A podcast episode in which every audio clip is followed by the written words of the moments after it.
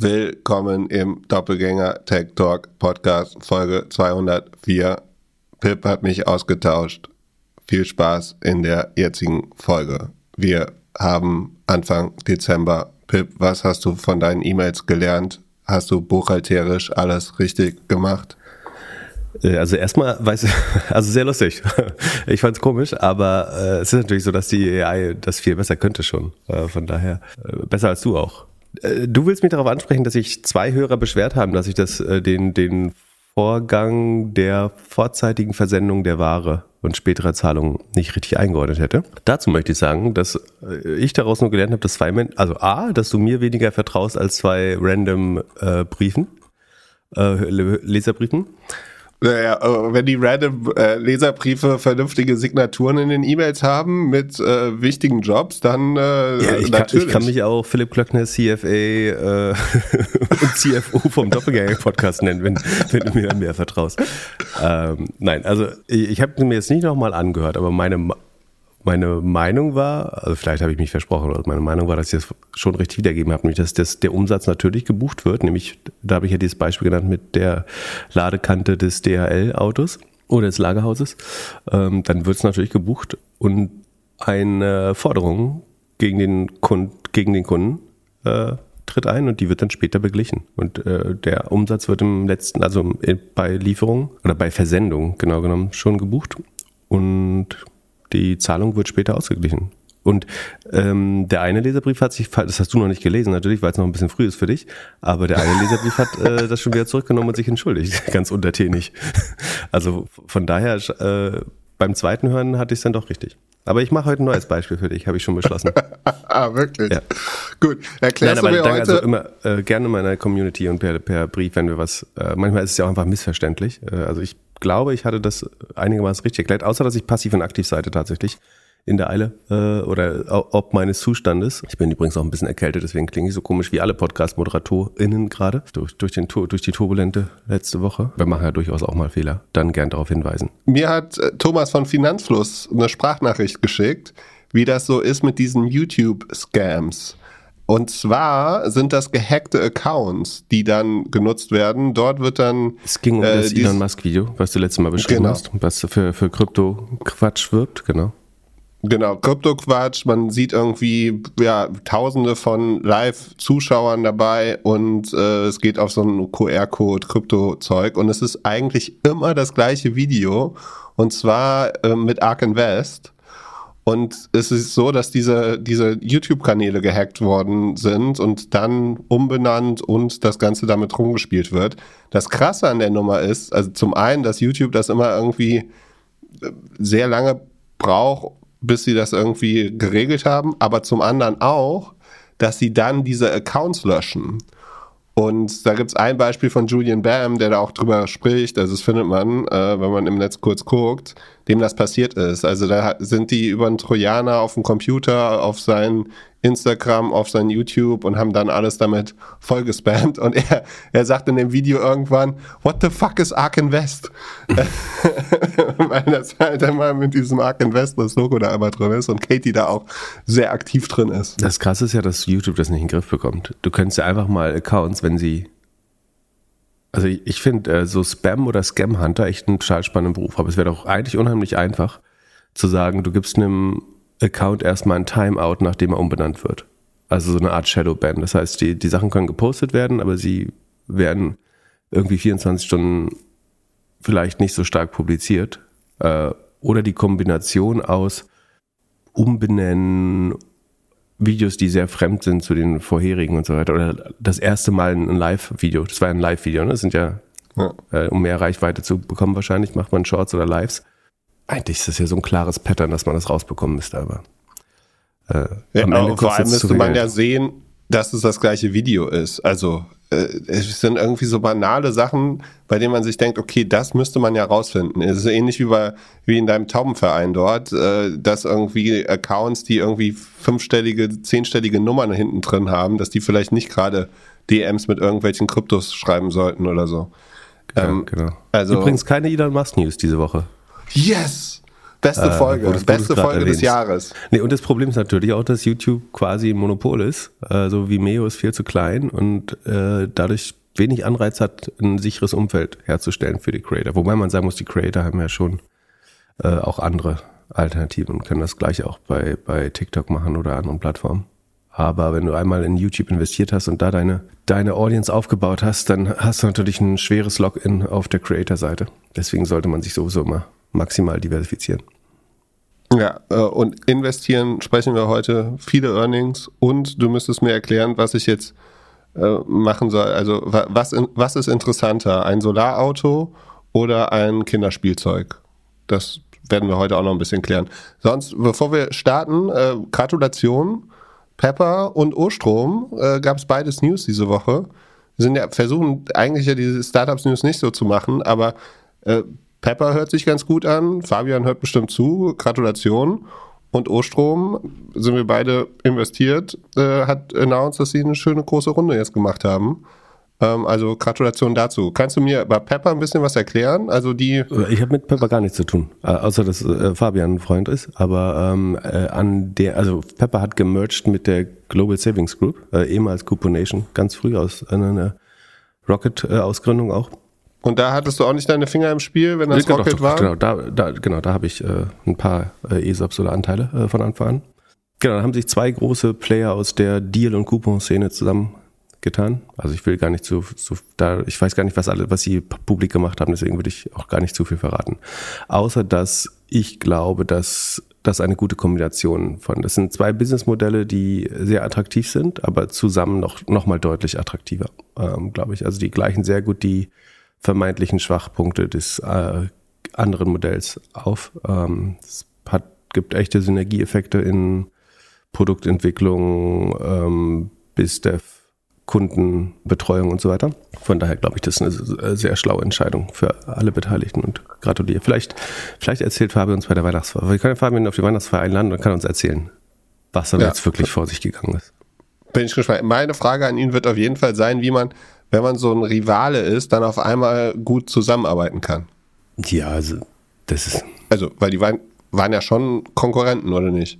Hm, ich, ich glaube, Pepper war auf der Coupon-Seite das, also zumindest war das nicht ihr stärkstes Produkt, würde ich vermuten. Also Pepper, da gehört MyDeals, Hot UK Deals und äh, so dazu. Das ist quasi eine Firmen, eine Firmengruppe, die erstaunlich groß ist. Äh, der Fabian postet immer mal Similar Webcharts mit den größten äh, so Black Friday Seiten und so, wo sie halt einfach ein zigfaches teilweise größer sind.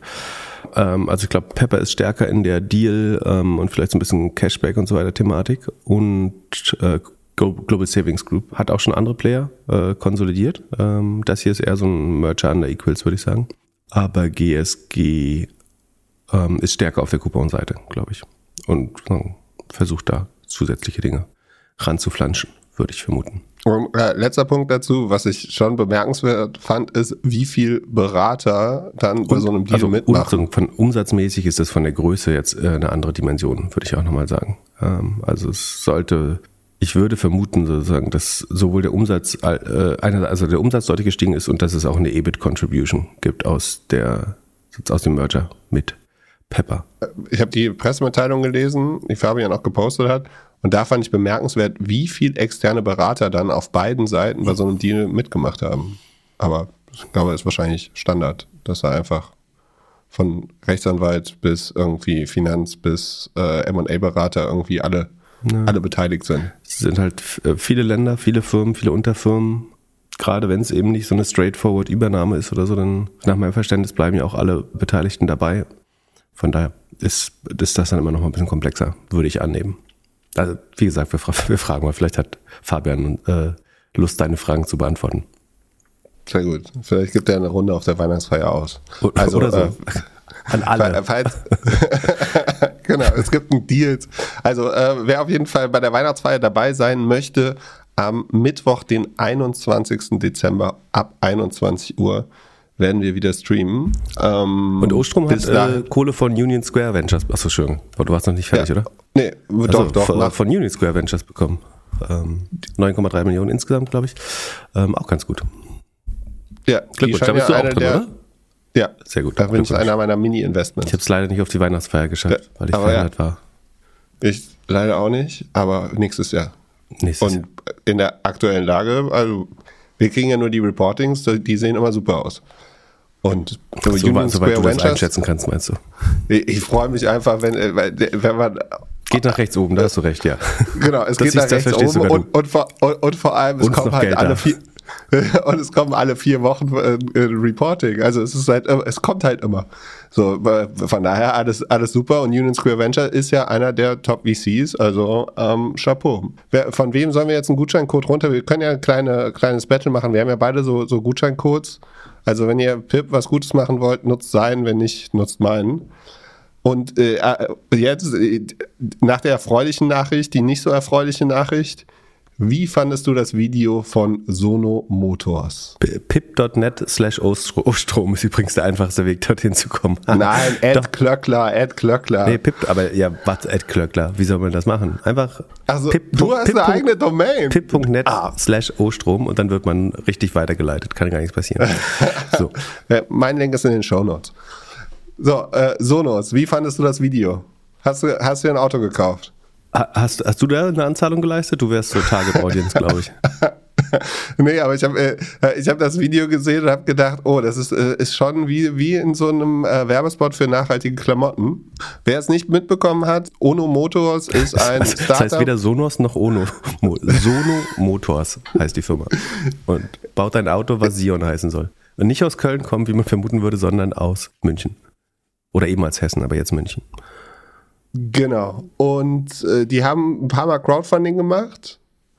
Und du hast mich gestern daran erinnert, dass die sogar an der Börse sind. Die, die hatten einen ähm, wirklich imposanten Börsengang äh, hingelegt. Ich glaube, mit 15 Dollar äh, Euro sollten sie an die Börse kommen und ich glaube, der Schlusskurs des ersten Tages war 38. Ähm, also haben sie vervierfacht. Inzwischen sind sie so um die 1 Euro, glaube ich, wenn ich mich nicht irre.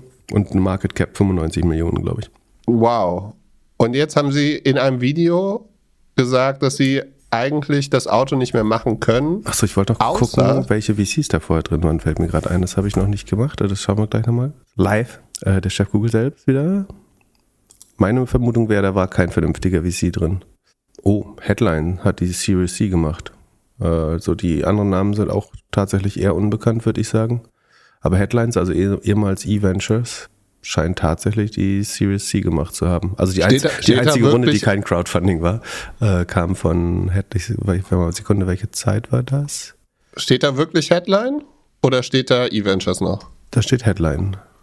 Okay. Ich muss, ich muss mal gucken, wann das war. Dezember 2020. Na gut, das war natürlich auch Maximum Hype.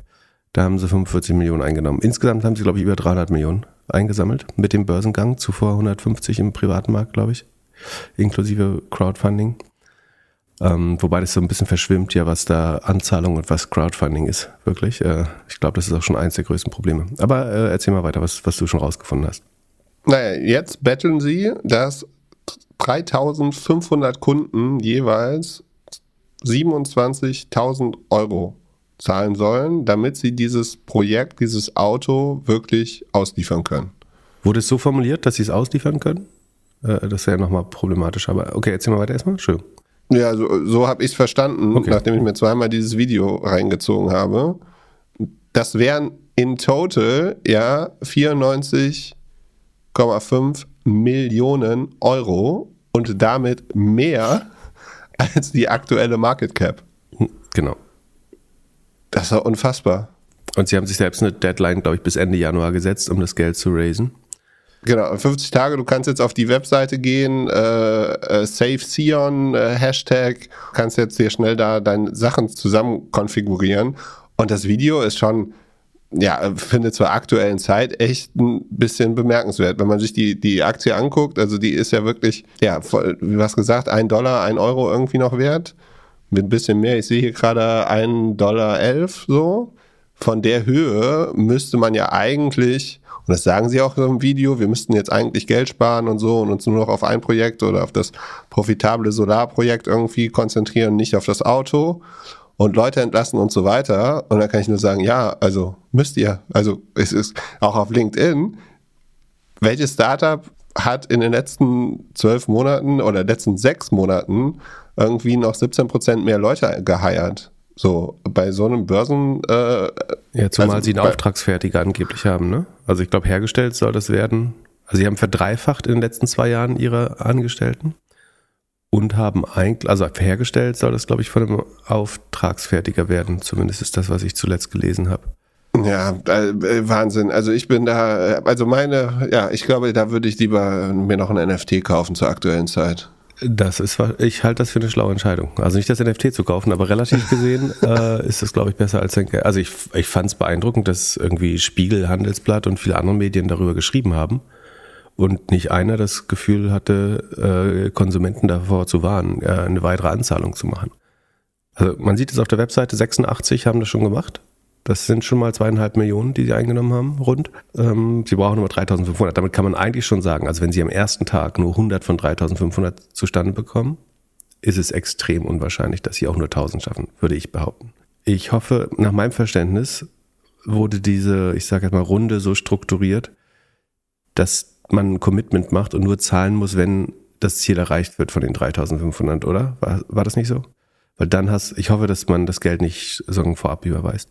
Also Fakt ist, die, das, das Geld geht aus und Sie sagen, Sie können das Auto nicht bauen, wenn jetzt nicht alle Ihre volle Anzahlung leisten. Ich würde aber sagen, wenn, der, wenn es der Fall wäre, dass man das Geld nur bräuchte, um die Autos herzustellen, dann könnte man ja Revenue-Based Financing und was weiß ich machen. Also dann würde es ja Menschen geben, die sagen, ich gebe dir irgendwie einen kurzfristigen Kredit, du baust das Auto und wenn der Kunde, die Kundin zahlt, dann äh, kriegen wir halt unser Geld wieder zurück. So, das heißt, und dann würde der Aktienkurs vielleicht trotzdem ähm, profitieren, weil die, ähm, weil sie tatsächlich anfangen zu liefern und die Nachfrage bestätigt wird und so weiter.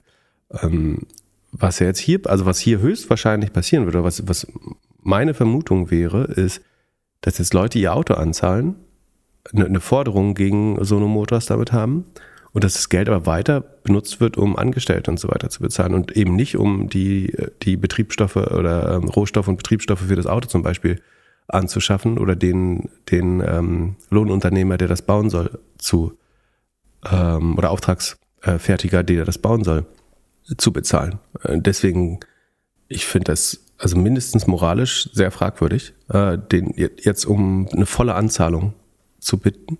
Und sofern dabei der Eindruck erweckt werden sollte. Bei mir ist der entstanden, ehrlich gesagt. So, ich kann mich irren, aber bei mir ist der Eindruck entstanden, dass mehr oder weniger so, so wie du es vorhin gesagt hast, das Geld ausschließlich verwendet wird, um das Auto jetzt zu bauen und dann äh, kommt es auch bald sozusagen.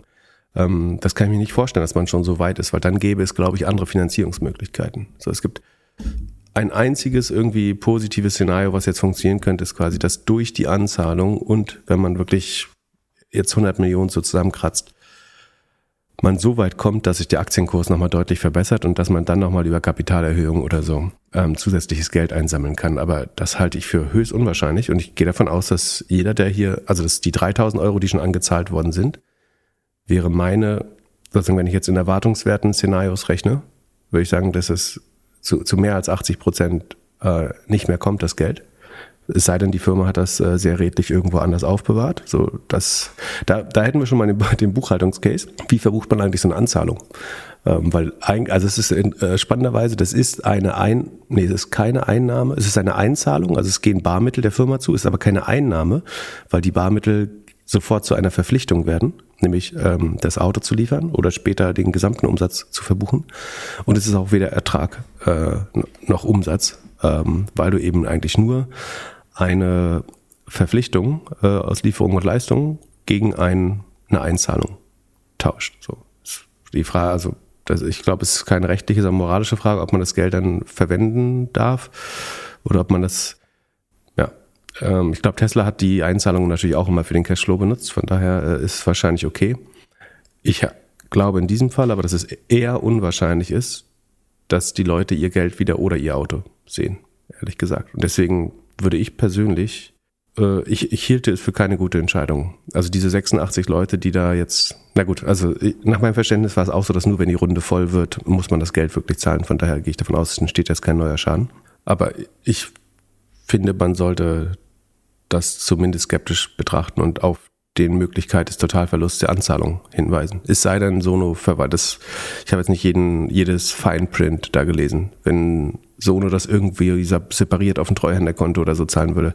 Aber dann haben sie ihre Finanz, ihre Finanzprobleme ja nicht gelöst, sagen wir, wenn sie es separieren würden, die, die Einzahlung ähm, oder die Anzahlung. Von daher gehe ich davon aus, dass sie mit dem Geld arbeiten wollen.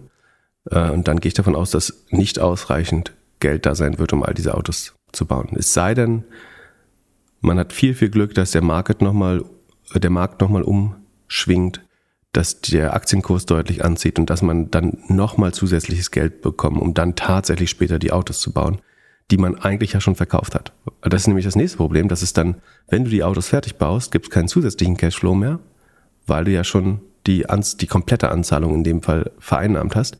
Das heißt, du kannst Autos zwar bauen, du hast nur noch negativen Cashflow für die Herstellung. Du buchst dann zwar das erste Mal tatsächliche Umsätze äh, oder Erträge, ähm, das Problem ist, du kriegst kein neues Cash rein, sondern musst spätestens dann sowieso wieder Geld raisen, nämlich um die, die restlichen 30.000 Autos, die angeblich schon verkauft sind, äh, zu bauen.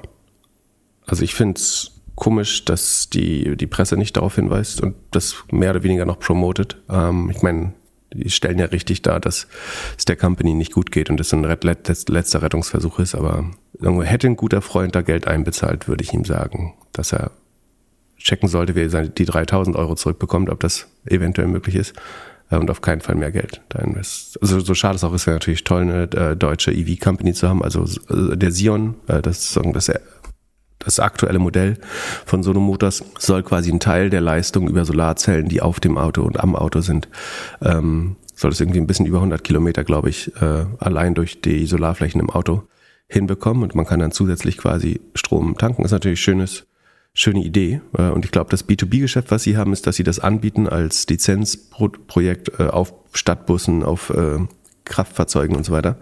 Das könnte vielleicht auch funktionieren, aber sagen Sie ja, Ihre Vision ist, diesen Sion zu bauen. Wobei das Problem wäre, wenn Sie den jetzt einstampfen, müssen Sie ja auch wieder die, die ganzen Anzahlungen zurückzahlen. Also ja, 3000 mal 30.000 sind auch 10 Millionen, oder?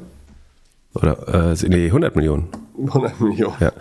Ähm, das heißt, also das ist gar keine. also Sie, Sie, sagen ja so, wir hätten hier die Möglichkeit, wir stampfen das Sion ein und wir machen nee. einfach unser profitables B2B-Geschäft. Aber hey, ihr habt 3000 Euro Anzahlung dafür genommen. Ich weiß nicht, wo du die 3000 her hast. Ich habe 2000 gelesen. Also ich, ich hatte mir hier aufgeschrieben, es gibt 21. So, Vielleicht, weil ich hier die 3000 Vorzugspreis ja. sehe. Also man spart 3000, wenn man es jetzt kauft. Schön. Genau. Aber ich, ich also ich habe gelesen, es gibt 21.000 private Kunden, die wohl im Schnitt so 2000 Euro reserviert haben. Okay, das dann sind 42 Millionen. Entschuldigung. Danke ja, für den Hinweis. 42 Millionen. Sie sagen in dem Video so, ja, unsere Investoren würden gerne, dass wir dieses Auto nicht machen und so. Nee, ihr könnt das, ihr müsst das Auto machen, weil sonst ist der Laden komplett bast. Also wo, wo wollt ihr denn jetzt die 42 Millionen herbekommen, um die Leute zurückzahlen? Oder sind die AGBs so, dass man das nicht, äh, dass das alles geschenkt ist? Und wer sind eigentlich die Investoren noch? Kriegt man, ich schau mal, ob man die Shareholder noch rausbekommt. Ähm, ich, also für alle, die das damals beim IPO verkaufen durften oder irgendwo über 10 Euro da rausgekommen sind, herzlichen Glückwunsch. Äh, ich glaube, die haben einen sehr guten Schnitt gemacht. Ähm, aber Sie können, wir können mal vielleicht wissen. Ja, und dann diese ganze Aufbereitung von dem Video finde ich echt grenzwertig. Also für mich äh, hört sich das Video so an. Warum grenzwertig? Hey, Weil es gestaged ja, ist oder Tränendrüse oder warum? Ja, wir, wir sind die Community, wir schaffen das gemeinsam. Hey, nein, ihr seid die beiden Gründer, ihr habt Anteile, ihr denkt das Ding und ihr macht jetzt Crowdfunding, weil ihr zu den Terms irgendwie komplett die Anteile der Firma verlieren würdet. So, die, also es würde ja bestimmt irgend, wenn das, wenn das Produkt, oder das Produkt ist ja schon cool. Man kann sagen so, hey, es hat auf jeden Fall Sinn. Es geht eher darum, dass sie ihren eigenen Anteil oder ihr Stück Kuchen irgendwie von der Firma retten möchten und natürlich die Firma und die Mitarbeiter und so weiter. Aber in diesen Zeiten müssen die irgendwie mehr sacrificen, als so ein Tränendrüsen-Video dazu produzieren. Ja. Übrigens hat man ursprünglich ja angekündigt, dass 2019 das Ding gebaut wird, äh, glaube ich schon. Muss, musste Gut, aber das ist ja jetzt nicht das erste Elektroauto, das sagt irgendwie, wir, wir sind bald musste fertig. Musste man immer wieder schon ähm, mit Crowdfunding aufpeppen. Ich glaube, wir haben so ziemlich jeden Crowdfunding-Service benutzt. Haben die 90% der Voting Rights? Das wäre auch krass. Haben die noch so viel Shares? Ja. Hast du das auch gefunden? Ja. Ah ja, E-Ventures hat 2,2 Millionen Shares und dann äh, Matthias Willenbacher ist ein größerer Angel, hat auch 2 Millionen Shares. Und der Rest ist alles bei den Gründern? Ach so, ach so, ach so, ach so, ach so. Ähm, das liegt wahrscheinlich daran, dass dieses Crowdfunding-Zeug ist ja alles so Wandel-Schuldverschreibung-Kram. Deswegen erscheint das, würde ich jetzt vermuten, äh, haben jetzt nicht genug Zeit, das komplett zu checken, aber würde ich vermuten, dass deswegen nicht auf dem Cap-Table erscheint beim IPO-Prospekt oder bei der F1-Form. Die Gründer haben zusammen noch fast 90 Prozent der Stimmrechte. Ähm, ist ja auch beeindruckend, wie man das hinbekommt. Naja, also man ver verbrennt natürlich Geld, äh, braucht mehr Geld und ich finde das unredlich, äh, würde ich jetzt einfach mal so sagen. So wird die Zukunft zeigen, ob das so ist. Das, mein Verständnis davon ist, dass der Eindruck erweckt wird, man müsse nur das Geld bezahlen, dann kommt das Auto. Äh, und daran habe ich erhebliche Zweifel, ehrlich gesagt. Ähm, weil das, und ich, äh, das ist mir tatsächlich mal passiert bei einem anderen Projekt in einem viel, viel, viel kleineren äh, Umfang. Du meinst, als du damals die Handyhülle auf äh, Kickstarter gekauft hast, oder was? Na, so ähnlich. Also das einzelne Objekt war deutlich teurer sogar, aber äh, da wurde auch der Eindruck erweckt, man, man bräuchte, um den Prototypen zu bauen, der schon verkauft ist, äh, nur so und so viel Geld. Äh, dafür habe ich ein Wandeldarlehen gegeben mit einer persönlichen Haftung und äh, jetzt hätte ich die Wahl, irgendwelche Menschen in die Insolve Privatinsolvenz zu klagen, was man natürlich nicht machen will. Ja, oder selber in die Tischkante zu beißen. Wie auch immer, das ist aber nicht der Grund. Hast du mitbekommen, dass Sido eine neue Platte gemacht hat? Wie kommst du denn jetzt auf Sido? Ich erzähl's dir. Äh, hast nee, du mitbekommen oder hast du nicht mitbekommen? Habe ich nicht mitbekommen. Okay, also ich, ich habe andere, äh, einen anderen Algorithmus äh, verfolgt mich auf YouTube. Der hat auf jeden Fall in meiner Bubble eine super PR gemacht. Mich würde auf jeden Fall interessieren, wer ihm da geholfen hat. Krasse Geschichte so, äh, kurz gefasst sagt er, Lockdown fing an, äh, Scheidung begann mit allem Kokain, Entzug, Klinik und so weiter. Und als ich die Platte heute Morgen auf dem Fahrrad gehört habe und mit der, mit der Geschichte irgendwie im Kopf, habe ich gedacht, nächstes Jahr wird das Ähnliche, was Sido während Corona passiert ist, dass er irgendwie gedacht hat, fuck, hier läuft irgendwie, ich muss hier für alle Leute gucken, dass die irgendwie weiter Arbeit haben. Deswegen mache ich hier tausend Touren, tausend Partys und, und so weiter dass wir das in der, in der Startup-Welt jetzt haben werden. Also, wir werden doch jetzt in den kommenden Monaten sehen, wie Unicorns einfach nichts mehr wert sein werden. Ja, absolut. Ähnlich wie das Ding. Also du hast ja jetzt. Aber, ja. Ganz kurz, ähm, nur um das äh, EV-Thema noch abzuschließen. Also es ist jetzt auch nicht nur, muss man fairerweise auch sagen, nicht nur äh, Sono Motors, die in Bedrängnis sind. Ne? Also es suchen auch Lucid, Nikola, Arrival und diese ganzen äh, Electric Vehicle Startups, die entweder per Spec oder Börsengang an die Börse gegangen die versuchen gerade insgesamt schon wieder 10 Milliarden, also Bloomberg berichtet 9,5 Milliarden US-Dollar zu, zu raisen, nachdem sie durch ihre Spec-Kohle durchgebrannt sind in den letzten anderthalb Jahren. Also die, sind alle so ein bisschen out of money und haben erhebliche Probleme, den sagen mehr über den Prototypenstadium hinwegzukommen äh, in, die, in die Serienfertigung. Und ich, ich würde gerne noch mal erinnern an diesen legendären äh, Tweet äh, den es mal gab, wo Forward Cap, können vielleicht auch in die Shownotes äh, packen. Sekunde, ich kopiere es mal in die Shownotes, ähm, wo da vorgerechnet wurde, dass man eigentlich am Höhepunkt der, der Blase waren diese ganzen EV-Companies aus Specs und so weiter 240 Milliarden an Börsenbewertungen wert. Würde man Rivian noch dazu nehmen, die nicht über ein Spec, äh, Spec an die Börse gegangen sind, wären es 160 äh, Milliarden mehr, also 400 Milliarden. 400 Milliarden allein aus diesen ganzen EV-Companies, die insgesamt alle zusammen ohne Lucid äh, nur 0,7 Milliarden Umsatz gemacht hätten, mit Lucid äh, 2 Milliarden. Ähm, also diese ganze EV-Spec-Bubble äh, dekompensiert eh komplett äh, gerade. So. Ja, und der Tweet ist ein halbes Jahr alt. Genau, genau. Gut, ich weiß, ich weiß gar nicht, ob es seitdem noch weiter runter oder schon wieder hochgegangen ist. Also ich glaube, beides ging danach nochmal weiter runter und dann aber auch wieder ein bisschen hoch. Aber klar, Unicorn-Sterben ist angesagt. Äh, ja, wolltest du sagen? Nachdem du mir meine Sido-Geschichte so kaputt gemacht hast, habe ich die AI wieder angeschaltet. Nein, aber äh, also ich glaube einfach, nächstes Jahr wird so krass für viele, viele Unternehmerinnen und Unternehmer, die ähnlich wie Sido in den letzten Jahren auf Nummer eins waren, gedacht haben, super, ich bin der Größte, ich bin die Größte, wir haben hier irgendwie, wir sind eine Milliarde wert, wir sind noch mehr wert, wir haben so und so viele Mitarbeiter und die sich halt, die halt jetzt auf einmal merken, Mist, vielleicht ähnlich wie hier, wie in dem Autobeispiel, so, das Startup ist nur noch 100 Millionen wert und eigentlich muss ich mich hier von der Hälfte oder mehr meiner Leute trennen und, und, und. Und das wird bestimmt krass. Also. Ap apropos äh, von der Hälfte Leute trennen, das machen wir nur ganz kurz, weil wir schon genug drauf umgehakt haben, aber The Pragmatic Engineer ist ein Substack-Newsletter, der leider kostenpflichtig ist, aber der hat ganz schön vorberechnet. Also einerseits hat er interne Zahlen von Klarna irgendwo herbekommen, ähm, die helfen, aber man kann das eigentlich auch extern ganz gut nachvollziehen. Und zwar gab es bei Klarna ja das Narrativ einmal, dass sie sich von 10% der Menschen äh, trennen und äh, dann nochmal gab es nochmal diese Restrukturierung, wo sie meinten, das war nur ein bisschen hin und her schieben von äh, Entwickler und dabei sind ein paar hinten übergefallen, wo angeblich nochmal 100 Leute entlassen worden sind. Ähm, oder weniger als 100 oder so war, glaube ich, ihre äh, Lesweise.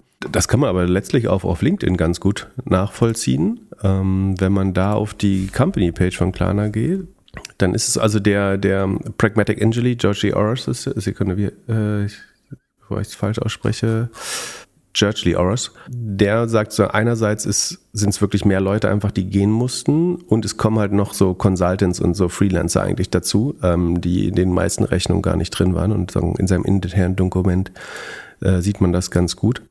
Und dann äh, bei LinkedIn würde es zumindest so aussehen, als würde man am Höhepunkt bei ungefähr 7000 Employees jetzt auf ähm, eher 6000 runtergehen, was ja auch mehr als 10 Prozent sind. Also alleine Marketing sind zum Beispiel 17 Prozent gegangen laut äh, LinkedIn. Und die Kosten hat man ja auch um 20 Prozent gesenkt. Also normalerweise lässt man nicht zwangsläufig irgendwie die teuersten Mitarbeiter. Deswegen glaube ich, dass da schon äh, ein paar mehr Leute gegangen sind, als man öffentlich äh, zugeben wollte. So, jetzt wieder du weiter mit deiner Doom Doomsday-Story. Hälfte also, Leute muss gehen, hast du gesagt. Genau, zurück zu Sido. Nein, wir, wir machen jetzt eine äh, Hörerfrage. 21-jähriger. Das, das war schon? Also, ja, was fertig. Jetzt, deine Prediction ist, nächstes Jahr wird schwer. Äh, wenn du Unternehmerin, Unternehmer bist von einem Startup, das vielleicht letztes Jahr, dieses Jahr noch eine Milliarde wert war, und je nachdem, was für Hobbys du hast, kannst du dich vielleicht schon mal informieren, in welcher Klinik Sido war. Vielleicht hilft das. Ähm, ihm hat es auf jeden Fall geholfen. Ich finde die Platte ganz gut. Wollen wir die Liste der Mach. deutschen Unicorns durchgehen? Nee. Dann machen wir, machen, ja, machen wir eine Weihnachtsfeier. liste Wollten wir es nicht schon irgendwann mal machen? So eine Bu.com-Liste? Ja, ah. Wenn wir keinen Content mehr haben, machen wir das. Okay. Das kommt ins Backlog. Aber ja, wir, wir können ja machen Wetten, wie viel sie ähm, äh, Down- und Up-Rounds, äh, welche es geben wird. Aber wir machen es live auf der Weihnachtsfeier. Das ist eine gute Chance, dass im Chat jeweils immer mindestens eine Person ist, die in der Firma arbeitet. Genau, und, und die CEOs können, genau, und die CEOs können dann immer auf die Bühne und sich äh, verteidigen. Auch gut. Ja, finde ich gut. Also, 21. Dezember. Das, das große Startup, äh, das große Unicorn-Fressen. Äh, live auf Twitch. Sehr schön. Brauchen wir uns kein Konzept mehr überlegen jetzt. Es handelt sich hierbei nicht um Anlageberatung. Keine spezifischen Kauf- und Anlageempfehlungen. Keine Anlageberatung, keine Rechtsberatung, keine Steuerberatung und auch keine Aufforderung zum Kauf oder Verkauf von Wertpapieren. Die Verantwortung für solche Trades liegt bei euch. Philipp und Philipp haften nicht für eure Verluste. Philipp und Philipp und Philipp können die Risikodisposition der HörerInnen nicht einschätzen. Ihr entscheidet selber, was ihr kauft und tragt dafür auch die Verantwortung. Alles könnt ihr auch nochmal unter doppelgänger.io slash Disclaimer nachlesen. Bei angenommen, du bist 22 und erbst 800.000 Euro. Ähm, man musste wahrscheinlich noch ein bisschen was an Steuern abgeben, aber äh, auch nicht ganz so viel. Brauchst das Geld nicht, vielleicht mal in fünf Jahren ein bisschen, in 15 Jahren vielleicht. Wie würdest Pip, Mini-Pip, das Geld anlegen? Ich würde folgendes machen. Ich würde die Hälfte in Aktien legen, ich würde mh, mm, schon schauen, dass ich eine Immobilie kaufen kann. Eine, die ich vermiete und dann entweder abzahle oder damit ein bisschen Geld mache. Ich würde 100.000 nehmen äh, und damit Einzelaktien kaufen. Und ich würde ein bisschen äh, Partygeld zur Seite legen. Wenn man alles addiert, braucht man dann vielleicht zwei Millionen, aber nein, äh, das sollte mit 800.000 minus Steuern schon möglich sein. Aber ja, das, äh, ich würde maximal irgendwie mega konservativ anlegen. Würdest du irgendwas anderes machen? Die Frage ist, ist das konservativ gerade in, bei den derzeitigen Immobilienpreisen zuzuschlagen? Ja, klar. Ich weiß nicht, Immobilien muss man, glaube ich, überlegen, ob man das, äh, wahrscheinlich sind langfristige Immobilien kein schlechtes Investment. Ähm, es kommt immer darauf an, ob man das möchte, äh, sich darum kümmern und, so weiter. Ähm, ich, ich mag das ja nicht. Ähm, und wüsste auch nicht, ich, wie willst du denn Immobilien? Also warum sollte, auch, auch im Immobilienmarkt gibt es ja höchstwahrscheinlich adverse Selektion. Also warum solltest gerade du in der Lage sein, eine, eine gute Klar. Wohnung zu identifizieren? Na, du, du wirst jetzt nicht irgendwie den, den super Hebel da haben, dass du sagst, du kaufst jetzt was günstig und kannst das dann wieder verkaufen. Aber äh, es geht ja auch ein bisschen darum, zu lernen, zu sehen, was man machen kann. Und irgendwie eine kleinere Wohnung, die man vermieten kann, wieso nicht? Wenn man die Chance hat, mit 22 das schon auszuprobieren. Also wenn man einen Freund oder eine Freundin hat, die sich damit sehr gut auskennt, dann kann man das überlegen. Ich weiß nicht, ob das langfristig das Schlauste wäre. Also der- große Unterschied ist natürlich jetzt einmal von fünf Jahren, dann von 15 Jahren die Frage. Also er braucht es frühestens in fünf Jahren wieder, höchstwahrscheinlich aber erst in 15 oder später. Für fünf Jahre eine Immobilie zu kaufen, macht ja überhaupt keinen Sinn. So, das wird ja nicht liquide. Abgesehen davon, dass du die eh finanzieren würdest normalerweise. Das heißt, würde gar nicht so viel Cash verbrauchen. Ähm, aber die zu liquidieren kannst halt ein, eine neue Hypothek drauflegen oder so eventuell, aber weiß ich nicht, ob das so ist. Aktien verbietet sich aber einfach eigentlich auch auf die Sicht von fünf Jahre. Das ist schon relativ Risiko. Man könnte sagen, wenn er nicht das ganze Geld braucht in fünf Jahren, sondern nur, nur ein Teil oder die theoretische Möglichkeit, dann könnte man vielleicht irgendwie, da wir jetzt auch schon ein ganzes Stück runtergegangen sind, könnte man vielleicht irgendwie was machen. Aber der MSCI World ist ja noch gar nicht, äh, ist ja gar nicht so viel runter. Wenn es relativ klar ist, dass man das Geld erst in 15 Jahren wieder bräuchte eventuell, dann könnte man, glaube ich, also nicht vollkommen risikofrei, aber relativ mit einem relativ guten Erwartungswert vielleicht 80 Prozent MSCI World, 10 Prozent, also weiß nicht, Einzelaktien muss man eigentlich nicht machen, es sei denn, macht einem das, äh, es macht einem Spaß. Also man kann auch einfach vielleicht 80 Prozent MSCI World, 20 Prozent Nasdaq machen, zum Beispiel, äh, bei 15 Jahren. Und wenn man davon ausgeht, dass man das Geld nicht wirklich dringend braucht, weil wenn man zum Beispiel das Verkaufen der Aktien mal ein, zwei Jahre verschieben kann oder eben das Haus bauen oder was auch immer man damit machen möchte oder eine Firma gründen, dann ähm, kann man, glaube ich, auf Sicht von 15 Jahren auch Aktien kaufen. Auf Sicht von fünf Jahren würde ich es, kann man machen, aber es ist viel Risiko.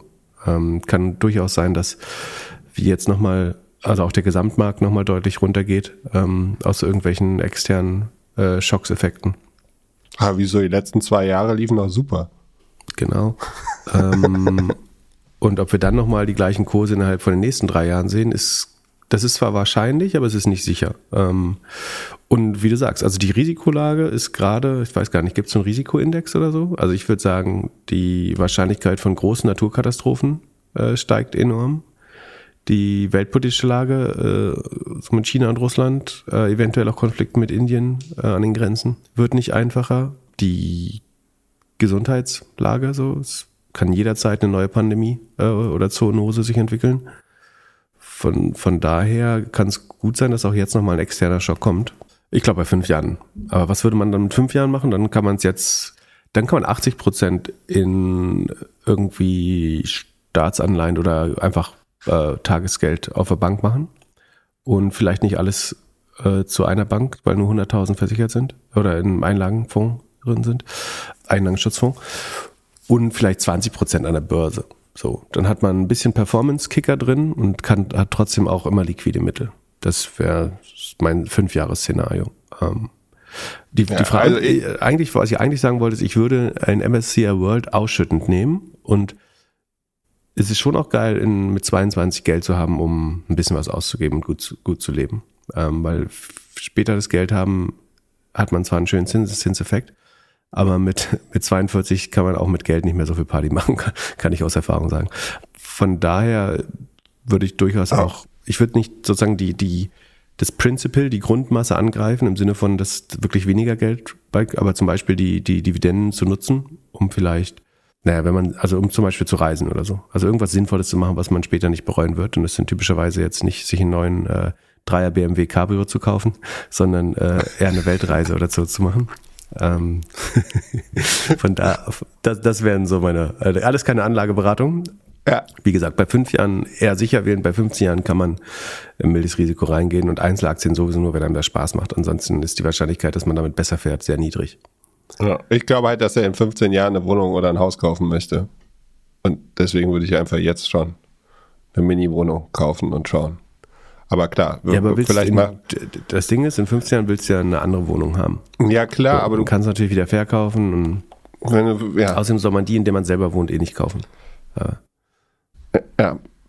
Mal schauen. Aber es ist vielleicht nicht schlecht, auch ein bisschen Cash zur Seite zu haben bei den Wohnungspreisen und Plus, wenn- in den kommenden Wochen, Geld- Monaten ver zu verfolgen. Wenn du das Geld gut anlegst, kannst du sehr lange Miete zahlen in, in der Zukunft. Glaube ich. Aber nein. Dann lass uns über Aktien reden. Äh, Gibt es irgendwelche ähm, Parallelen zwischen fahrenden Elektroautos und fliegenden Elektrohelikoptern oder wie man die Dinger nennt? Ähm, du meinst Lilium. Ähm, Ja. Wahrscheinlich, dass man das Absatz angeblich nicht das Problem wäre, wenn man es fertig gebaut bekäme. Ähm, das ist am ehesten die Parallele. Und dass, das, dass nicht mehr viel Geld übrig ist. Äh, das ist, glaube ich, auch bei beiden der Fall. Wobei Lilium gerade wieder ein bisschen Geld geraced hat. Also nicht ein bisschen, sondern ganz ordentlich. Äh, aber das hatten wir nicht neulich darüber geredet, dass die 20% verwässert wurden oder so? Also hier steht Lilium Earnings in unserem Sheet, aber die verdienen ja nichts. Also da gibt es irgendwie sechsstellige oder niedrige Millionen an Umsätzen. Können wir skippen, glaube ich. Aber sie haben, äh, das haben wir auch erzählt, ne? dass sie diesen Vorwärtsflug geschafft haben einmal. Ich weiß nicht, wie, wie lang sie das, ob sie jetzt zwei Kilometer 20 oder 200 damit schaffen, aber prinzipiell haben sie diesen Vorwärtsflug bewiesen. Das muss man ihnen auch mal äh, geben. Aber wir haben ja neulich äh, eine kurze Episode zu Lilium haben, deswegen da können wir, könnten wir jetzt maximal in die, in die Cash Burn schauen, aber Okay. würde würd ich im an, Anbetracht der Zeit eher nicht machen. Dann erklär mir lieber mal, was bei Rent the Runway los ist. Werden die gekauft oder wieso sind die plus 74% After Hours? Äh, nicht After Hours, gestern in der Handelssession, glaube ich, oder? Äh, Sekunde. Ja, das war, After Hours sind sie wieder 5% runter, aber äh, über den Tag sind sie von äh, ungefähr 1,40 Dollar auf 2,40 Dollar hochgegangen und also rund 74 Prozent. Gut, sieht jetzt doch nicht mehr so viel aus, wenn man auf die, die ganze Zeit sich anguckt. Äh, also von, von IPO bis jetzt immer noch minus äh, 86 Prozent. Genau, genau, genau. Also die einfache Antwort ist, sie haben besser als erwartete Zahlen geliefert, ähm, also deutlich besser als erwartet vermutlich. Ähm, sie wurden vorher eben auch schon brutal verprügelt, da waren 90 Prozent unter Wasser nach dem IPO. Ähm, und was sie jetzt zeigen ist, der Umsatz ist um 31 Prozent auf 77 Millionen US-Dollar hochgegangen im Q3. Die Zahl der aktiven ähm, Subscriber, also Rent the Runway, ist ein Subscription-Modell für Abendmode oder für Designermode. Ich krieg äh, einmal im Monat oder so eine Box mit vier äh, Kleider, Kleidern oder Anzügen oder was auch immer ähm, nach Hause, die ich mir, glaube ich, aussuchen darf, äh, einigermaßen und äh, zahle dafür eine, eine Abogebühr. Ähm, das heißt, es entstehen natürlich hohe Logistikkosten hin und her und das Handling der Retouren. Also Retouren sind quasi äh, in dem Modell inbegriffen, logischerweise. Moment, du hast gesagt, du kriegst die Kleider, aber eigentlich ist das Business doch für irgendwie eine Party, oder nicht? Also suchst dir ein Abendkleid aus für, eine, Ja. für ein Event. Okay. Ja, aber du machst nicht so, äh, nicht so on demand, sondern ich glaube, du kriegst eine Box einmal im Monat und tauschst die dann irgendwann komplett. Ach so, ich habe gedacht, es ist on demand. Na gut. Wir sind beide nicht Zielgruppe. Also ich glaube, du kannst einzelne Sachen wieder zubuchen, du kannst sie upgraden, wenn du mehr brauchst. Äh, also es kommt auf einmal eine Hochzeit, mit der du nicht gerechnet hattest oder so. Dann kannst du auch mehr kaufen. Aber ich glaube, das Standardmodell ist, dass du äh, irgendwie vier Modelle oder so für 99 Dollar oder so im Monat mieten kannst quasi. Okay. So, also die Subscriberzahlen sind 17, äh, die Active Subscriber sind 15% hoch auf 134. Die Rohmarge hat sich verbessert äh, um 41%, damit besser als der Umsatz, der mit 31% gestiegen ist. Ähm, die Net Loss Marge ist immer noch ähm, minus 47%, also die ist nicht wirklich gut. Aber sie, sie haben den äh, Break-Even nach Adjusted EBITDA geschaffen. Da muss ich jetzt wieder fragen, wie kann man nach Gap 47% verlieren und nach adjustierter EBITDA-Logik plus 8,5% Marge zu haben? Ah, da kommen wir gleich noch drauf. Aber prinzipiell ist es so, dass sie die Verluste gegenüber dem Vorjahr deutlich eingeschränkt haben. Sie wachsen wieder, was lange Zeit nicht der Fall war. Sie haben die, die Marketingkosten, können wir kurz gucken, Sekunde. Genau, Revenues 31% hoch. Fulfillment haben sie ungefähr 15% mehr Kosten. Das ist bei dem Wachstum aber eigentlich ganz gut. Also das Fulfillment wächst unterproportional zum Umsatz. Das ist gut, da die Preise ja eigentlich gerade steigen. Aber es liegt daran, dass sie wahrscheinlich eine bessere Auslastung haben ihrer Logistik jetzt. Die Tech-Ausgaben steigen auch nur noch sehr moderat äh, einstellig. Marketing ist sogar noch eine Million niedriger als im gleichen Quartal des letzten Jahres, nur noch 10, rund 10 Millionen. Äh, General Admin haben sie 10 Millionen eingespart im Vergleich zum Vorjahr. So sind die Kosten fast auf dem Niveau des Vorjahres. Mhm. Es gibt äh, Restructuring Charges, äh, einmalige, ähm, die noch draufkommen sozusagen. Und so ist der, der Nettoverlust nur noch 36 Millionen statt zuvor 88 Millionen. Also das ist was, was die, ähm, die Börse da er, erfreut. Dann muss man sagen, wie gesagt, das EBITDA ist sogar adjustiertes EBITDA haben sie ein Break-Even geschafft. Ähm, das ist natürlich auch äh, großartig. Das war im letzten Jahr adjustiert noch minus 10 Prozent. Jetzt ist es plus 8,5. Und jetzt würde man denken, wenn das adjustierte EBITDA positiv ist, machen sie wahrscheinlich auch schon Cash äh, und es sind nur die Share-Based Compensation, die da drücken auf die, aufs Ergebnis. Das ist aber nicht so, sondern das Net Cash der letzten neun Monate, also sie haben 40 Millionen immer noch verbrannt in den ersten neun Monaten äh, diesen Jahres. Ähm, da fragen wir, wie kommt man dann auf positives EBITDA, adjustiertes EBITDA? Ähm, das ist teilweise Share-Based Compensation Höhe von sieben Milliard Millionen, die sie abschreiben, also die sie da in der Reconciliation, also wo das vereinigt oder verheiratet wird, der, äh, der Net Loss nach Gap mit dem, also wie, wie man zum Adjusted EBITDA kommt. Ähm, man zieht die Zinskosten ab, äh, beziehungsweise Zinseinnahmen sind es hier. Dann die Rental Product Depreciation, also man hat mal wieder 14 Millionen Abschreibungen auf die Produkte. Ähm, also das Modell ist, Produkte zu verleihen, bis sie irgendwann untergehen oder nicht mehr die Qualität haben, um verliehen zu werden. Aber insbesondere diese Abschreibung der Produkte exkludiert man aus dem attestierten EBITDA. Wie gesagt, ich vergleiche das immer mit, das wäre, als wenn Sixt die Autos nicht abschreiben würde oder irgendjemand, der irgendwas anderes verleiht. Dann gibt's noch weitere Abschreibungen in Höhe von 4 Millionen, die weggenommen werden, dann 7 Millionen an Share-Based Compensation.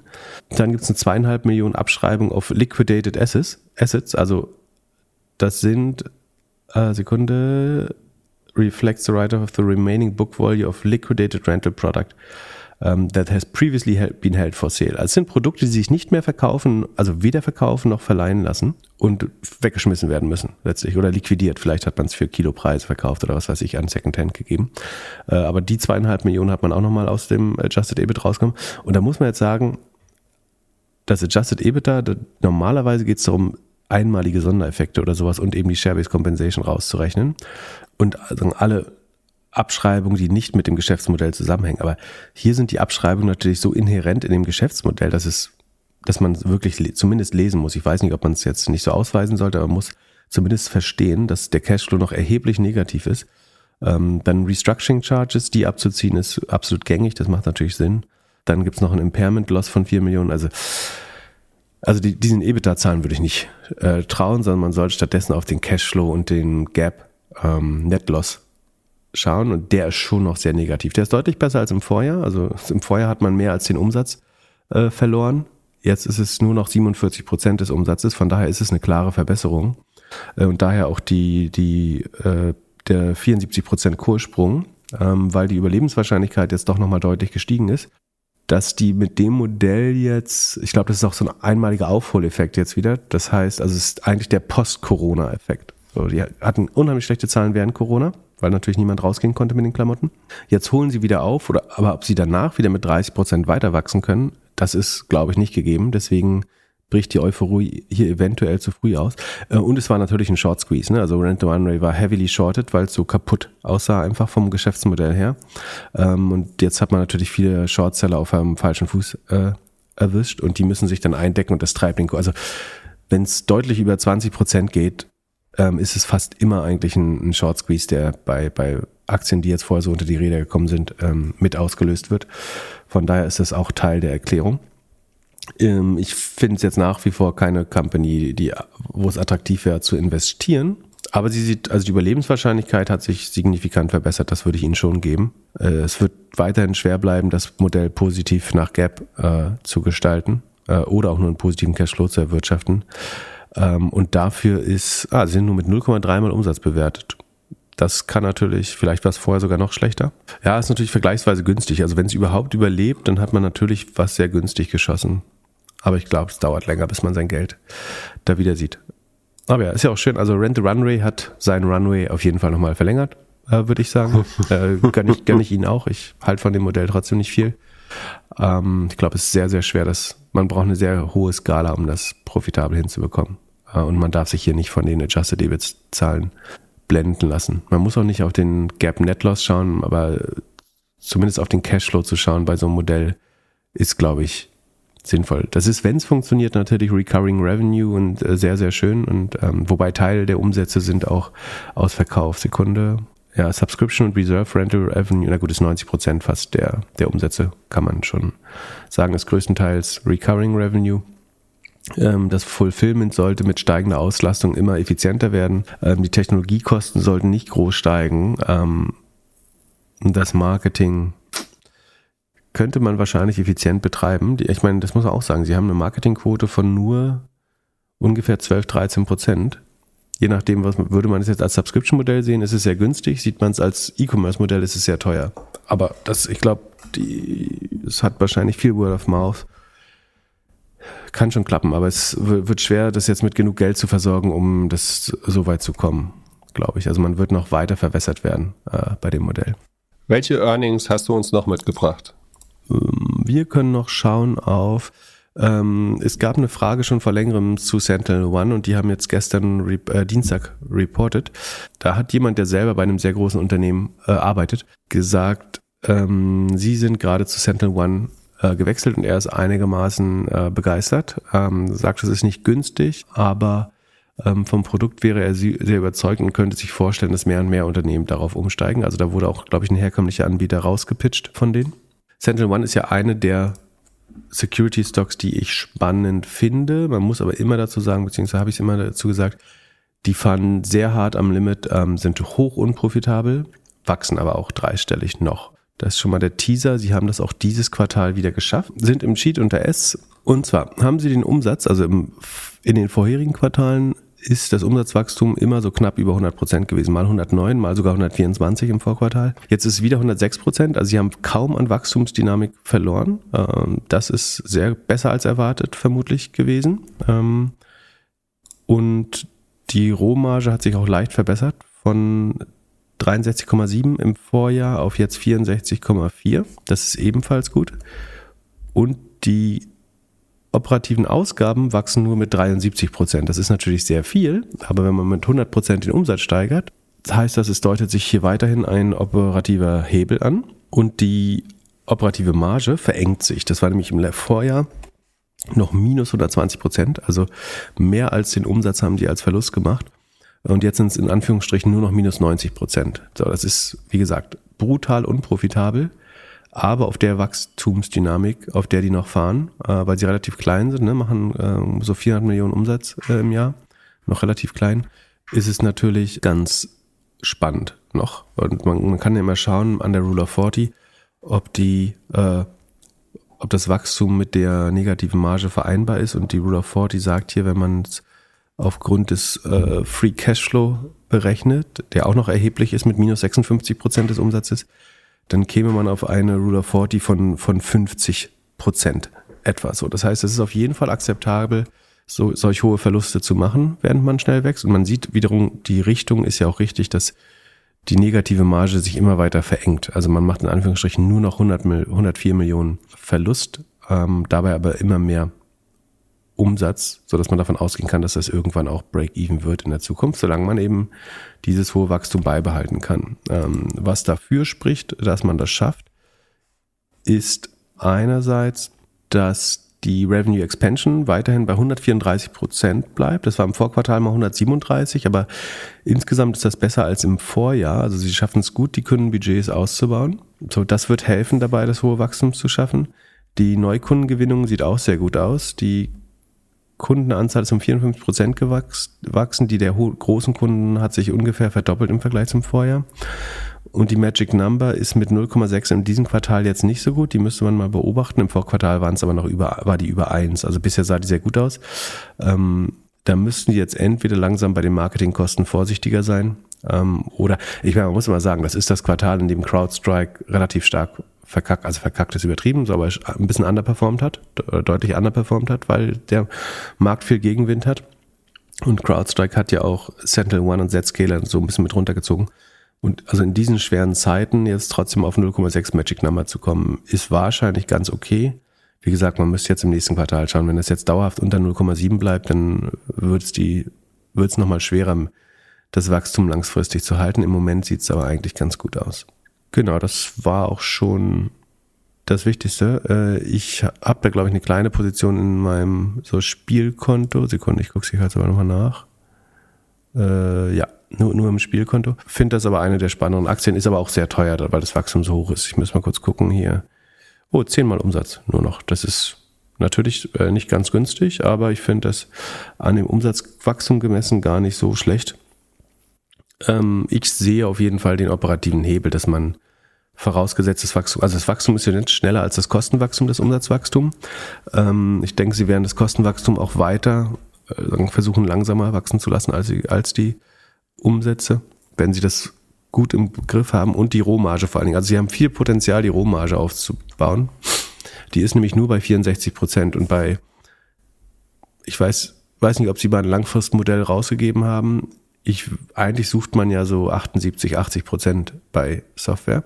Das heißt, wenn sie irgendwann den Vorteil haben, dass sie noch mehr aus der Rohmarge oder Bruttomarge und den operativen Kosten äh, Effizienzen rausholen, dann könnte die Profitabilität auch nochmal deutlich schneller gehen. So. Und durch die, vielleicht noch zur Erklärung, dadurch, dass sie nur 400 Millionen Umsatz machen, äh, die, die Rohmarge wird natürlich insbesondere dann effizienter, wenn man äh, hohe Skalenerträge hat, also mehr Kunden. Also du musst halt nicht für jeden Kunden einen neuen DevOps-Engineer oder äh, äh, Security Officer oder was weiß ich einstellen, ne? sondern du hast eine Überskalierung irgendwann beim, beim Umsatz und dadurch sollte sich eigentlich bei entsprechender Größe, also vor zwei Jahren haben die knapp 100 Millionen im Jahr gemacht, also ähm, und sich seitdem eben zweimal verdoppelt, deswegen machen sie jetzt 400.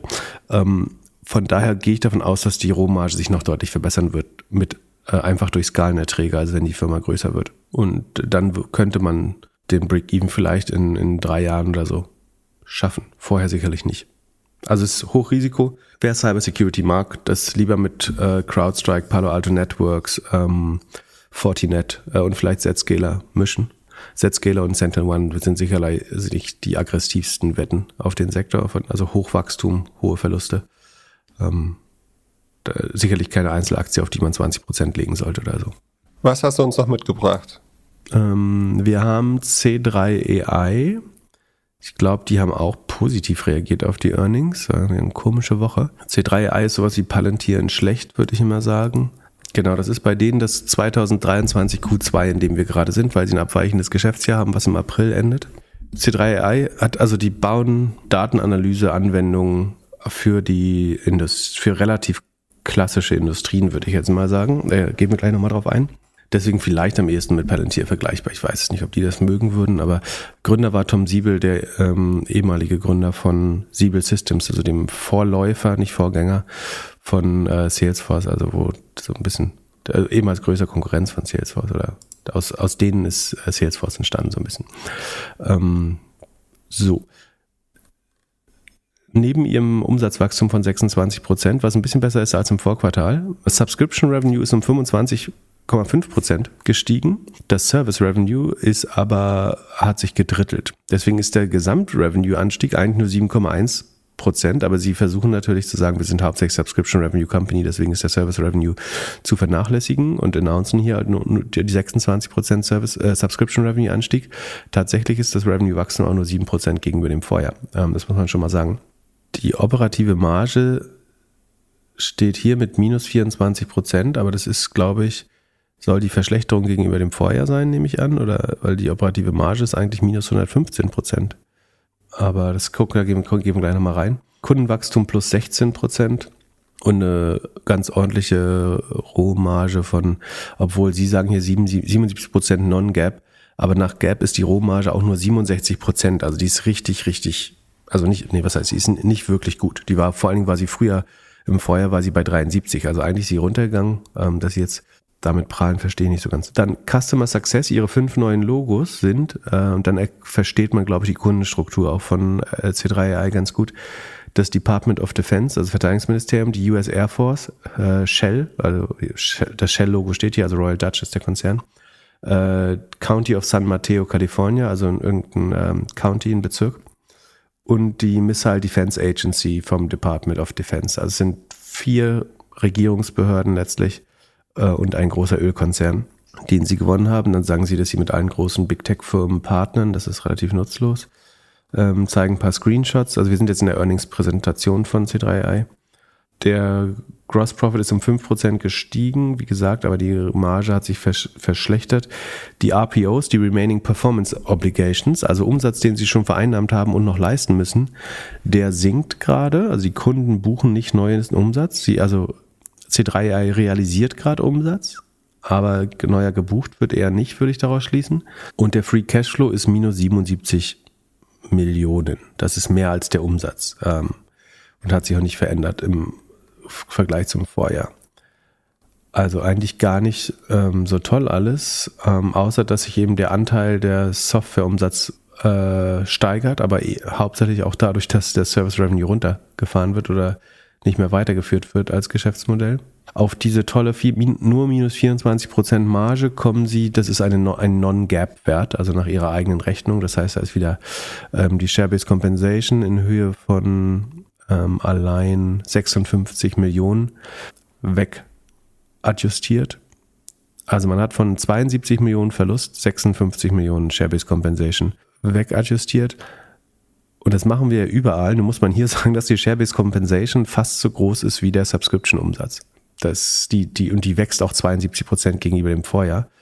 Deswegen muss man hier schon aufpassen, ob man jetzt sagt, man glaubt wieder dieser Non-Gap Operating Marge. Das ist letztlich dann auch wie ein adjustiertes EBITDA. Ähm, also eigentlich nach Gap macht die Firma mehr Verlust, also 115 Prozent des Umsatzes als Verlust. Der Cashflow ist ebenfalls, der negative Cashflow ist ebenfalls mehr als der Umsatz. Ähm, warum jetzt die nach den Earnings sogar ein bisschen hochgegangen ist, Sekunde, ich gucke nochmal, ob das der Fall war, aber ich finde es keine tollen Zahlen. Also ich weiß nicht, welches Deck die gesehen haben, die das gekauft haben, aber die Aktie ist hochgegangen nach den Earnings, weil der CEO gesagt hat, sie haben jetzt die Businessmodell-Transition geschafft. Achso, eine andere Sache, die sie noch angekündigt haben, ist, dass sie jetzt ein ähm, Consumption-Based Revenue-Modell, so wie Snowflake, machen. Und sagen, das führt kurzfristig zu ein bisschen weniger Umsatz, aber langfristig malen sie da einen schönen Hockeystick hin. Ob das so funktioniert mit Regierungsbehörden, dass die Consumption-Based zahlen und unberechenbar, ähm, also wo du also du weißt ja, wie der Budgets verteilt werden. Ich glaube nicht, dass sie einfach mehr 30, mal 30 Prozent mehr ausgeben nächstes Jahr ähm, oder überhaupt die Möglichkeit haben, das selber zu entscheiden. Von daher bliebe ich da skeptisch. Ich finde das prinzipiell ein sehr schlechtes Unternehmen und teile die Euphorie null. Ähm, ist auch noch deutlich unter Wasser, selbst nach dem kleinen Anstieg jetzt. Ähm, von daher gibt es da, glaube ich, keinen Grund irgendwie. Ähm, achso, und dann sieht man noch sehr schön äh, Booking Diversity by Industry. Im Vorjahr waren 98 Prozent ihrer Kunden aus dem Bereich Öl und Gas. Also ursprünglich haben sie auch einfach nur eine, eine, eine AI-Lösung für die, genau diese Industrie gebaut. Und jetzt rühmen sie sich damit, dass es inzwischen nur noch ungefähr die Hälfte Öl und Gas ist. Und 34 Prozent, also ungefähr ein Drittel, ist Federal Aerospace and Defense, also Regierungsbehörden und Verteidigungsfirmen. Äh, ein bisschen Energy und Utilities, also Versorgungsunternehmen, ein bisschen Logistik und Transport haben sie, aber ich, ich sehe das sehr, sehr kompliziert. Ähm, und ich glaube auch nicht, dass da der Hockeystick kommt, weil es, glaube ich, schwer wird, Consumption-Based Revenue-Modelle mit solchen Kunden ähm, zu ver verhandeln. Und siehst du einen Turnaround bei DocuSign? Äh, DocuSign. Die auch After Hours plus 10 Prozent? Ja, die haben ganz gute, habe ich vorhin schon drüber geschaut, die haben ganz gute Zahlen geliefert. Das ist auch alles im Sheet, was wir gerade besprochen haben, außer Rent the Runway. Da, da hatte ich ursprünglich das Gefühl, das lohnt sich nicht mehr. Jetzt müsste man fast überlegen. DocuSign wächst nur noch mit 18,3 Prozent nach Vorquartal 21,5, 25,5, 35. Also verlangsamt sich natürlich deutlich jetzt nach Corona. Hat eine brutale Sonderkonjunktur in Corona. Ähm, aber jetzt auf 18 Prozent zu bleiben, äh, findet der Markt gar nicht schlecht, äh, finde ich auch gut. Positiv ist auf jeden Fall, dass die Rohmarge sich nochmal um ganzen Prozentpunkt verbessert hat. Also auch nach Gap, äh, inklusive aller Kosten, ist es von 78,7 auf 79,9 hochgegangen. Also eigentlich genau 80 Prozent Rohmarge nach Gap ist schon echt gut. Man sieht, dass sie deutlich an den Kosten gearbeitet haben. Also im Vergleich zum Vorquartal sind die Marketingausgaben von 224, äh, von 324 Millionen auf 314 Millionen runter, also 10 Millionen eingespart in einem Quartal. Beim RD eigentlich das gleiche, auch 10% und 10 Millionen weiter unten. General Admin ist äh, leicht hochgegangen und sie haben einmalige Restrukturierungsaufwendungen, 28 Millionen, das sind, ich nehme an, Severance Packages, also Abfindungen für die Leute, die man da hat gehen lassen. Und so steigen die Kosten nur um 25,5 ähm, Prozent. Das ist natürlich immer noch schneller als das Umsatzwachstum, aber ich glaube, die, die vollen Effekte der äh, Einsparmaßnahmen werden sich dann erst im nächsten Quartal zeigen. Und operative Marge ist minus 4 Prozent, ein bisschen schlechter als im Vorjahr. Und die Rule of 40 geht auch stark runter aber die Zahlen sind besser als erwartet. Also sie haben relativ schlecht geguided vorher. Ähm, Cashflow-Marge ist noch positiv, also sie verdienen definitiv Geld, nur wird es eben durch die Share-Based Compensation einfach immer wieder aufgefressen, so dass das GAP-Ergebnis jetzt ähm, leicht negativ ist. Aber prinzipiell waren die Zahlen besser als gedacht. Und äh, ich glaube, wenn sie langfristig jetzt so mit 18, 20 Prozent wachsen könnten und die Kosten noch besser in den Griff bekommen, ähm, dann kann man das auch schon wieder modellieren. Ich würde jetzt mal gucken, was die kosten. Ich glaube, vier war das letzte, was ich gesehen habe. Äh, mal gucken. Viermal Umsatz äh, wäre natürlich jetzt nicht ganz günstig, aber auch nicht richtig teuer. Es sind 3,6 mal. Ähm, aber es sind auch nur noch 23 mal Earnings. Oder wenn man jetzt den Cashflow nimmt, Free Cash, Operating Cashflow ist eine halbe Milliarde und sie kosten 9, also 20 mal Operating Cashflow. Der wird jetzt ein bisschen runtergehen allerdings. Drängt sich nicht auf, aber ich würde jetzt noch ein bisschen abwarten, bis man da die langfristige Wachstumsrate erkennt. Ich kann mir fast vorstellen, dass es irgendwann auch wieder anzieht, knapp über 20 Prozent, weil im Moment leiden sie halt immer noch unter den hohen Vergleichswerten des Vorjahres. Können wir vorstellen, dass sie langfristig knapp über 20 Prozent wachsen. Und wenn sie dann die Kosten im Griff behalten und die Rohmarge vielleicht, ich meine 79 Prozent ist echt schon viel, aber vielleicht kriegen sie noch einen Prozentpunkt raus. Das macht eine Menge aus am Ende. Achso, und die Magic Number ist aber nur noch 0,3. Das ist nicht so schön. Also das äh, Revenue Expansion ist 108 Prozent. Das ist natürlich auch deutlich schlechter als während Corona, aber immerhin ist sie über 100. Ähm, die Magic Number sieht noch ein bisschen schlecht aus, aber die ist im Q3 auch immer etwas schlechter. Muss man jetzt gucken, wie sie, wie es da weitergeht. Ich würde mir jetzt mal kurz eine Schorle machen mit äh, Beckers Beste und dann könntest du mir in der Zwischenzeit erklären, ob Duolingo wirklich profitabel ist ist auch im Sheet äh, frisch aufgenommen. Duolingo ist eine Lernsoftware für Sprachen, äh, hauptsächlich als App. Wächst immer noch mit äh, über 50 Prozent, 51 Prozent Wachstum äh, letztes Quartal gegenüber dem Vorjahr, äh, 9 Prozent gegenüber dem Vorquartal, ganz ordentlich. Hat die Marge um einen Prozentpunkt ausweiten können, die Bruttomarge von 71,6 auf 72,6. Ich denke, die kommen langfristig auch an die 80 ran, äh, wenn sie weiter so wachsen. Und das Schöne ist, ihre operativen Kosten sind nur um 21 Prozent gewachsen. Also Umsatz wächst um 51, operativen Kosten nur um 21. Das heißt, operativer Hebel, ne? schön, der Umsatz wächst schneller als die Kosten, das ist gut. Ähm, getrieben von den Marketingausgaben, die man aber auch nur noch mit 16 Prozent wachsen lässt. Muss man schon sagen, dass sie eine relativ gute Revenue Expansion schaffen, ohne, ohne viel Marketing auszugeben. Ist, äh, Marketingquote ist erstaunlich niedrig für ein Subscription-Modell. Äh, die Magic Number, wenn man die anschauen wollte, sollte man eigentlich bei so einem Modell nicht machen, aber es ist 1,7, das wäre extrem gut, wenn man es behandeln würde wie ein SaaS-Modell. Ähm, machen trotzdem aber noch 20 Millionen Verlust bei ungefähr 100 Millionen Umsatz, also minus 21 Prozent ist die operative Marge. Ähm, das heißt, nach Gap sind sie weder beim Net Income noch beim Operating Income positiv. Ähm, beim Cash Flow, also man könnte sagen, die werden höchstwahrscheinlich beim operativen Cash Flow äh, dieses, also nächstes Quartal. Im Q4 haben sie immer noch mal höhere Kosten in der Regel oder höhere Outflows. Das heißt, wird noch mal ein bisschen runtergehen, aber im Moment liegen, sie schon 42 Millionen vorne. Das heißt, sie werden wahrscheinlich mit einem positiven äh, Operating Cashflow das Jahr abschließen. Äh, das wäre jetzt nicht meine Definition von Profitabilität, aber ähm, das ist dann erstmal schon mal gut. Und dagegen laufen aber eben noch Share-Based Compensation in Höhe von so rund 20 Millionen pro Quartal. Und wenn man die abzieht, dann sind sie eben noch nicht profitabel. Es sei denn, man glaubt eben ihrer adjustierten EBITDA-Logik. Ähm, das adjustierte EBITDA ist tatsächlich die letzten drei Quartale oder vier Quartale ganz leicht positiv gewesen, aber das ist eben ohne die Share-Based Compensation, die hier 80 äh, Millionen im Jahr ist, das, äh, also ich würde das Cashflow positiv nennen, das sogar sehr deutlich.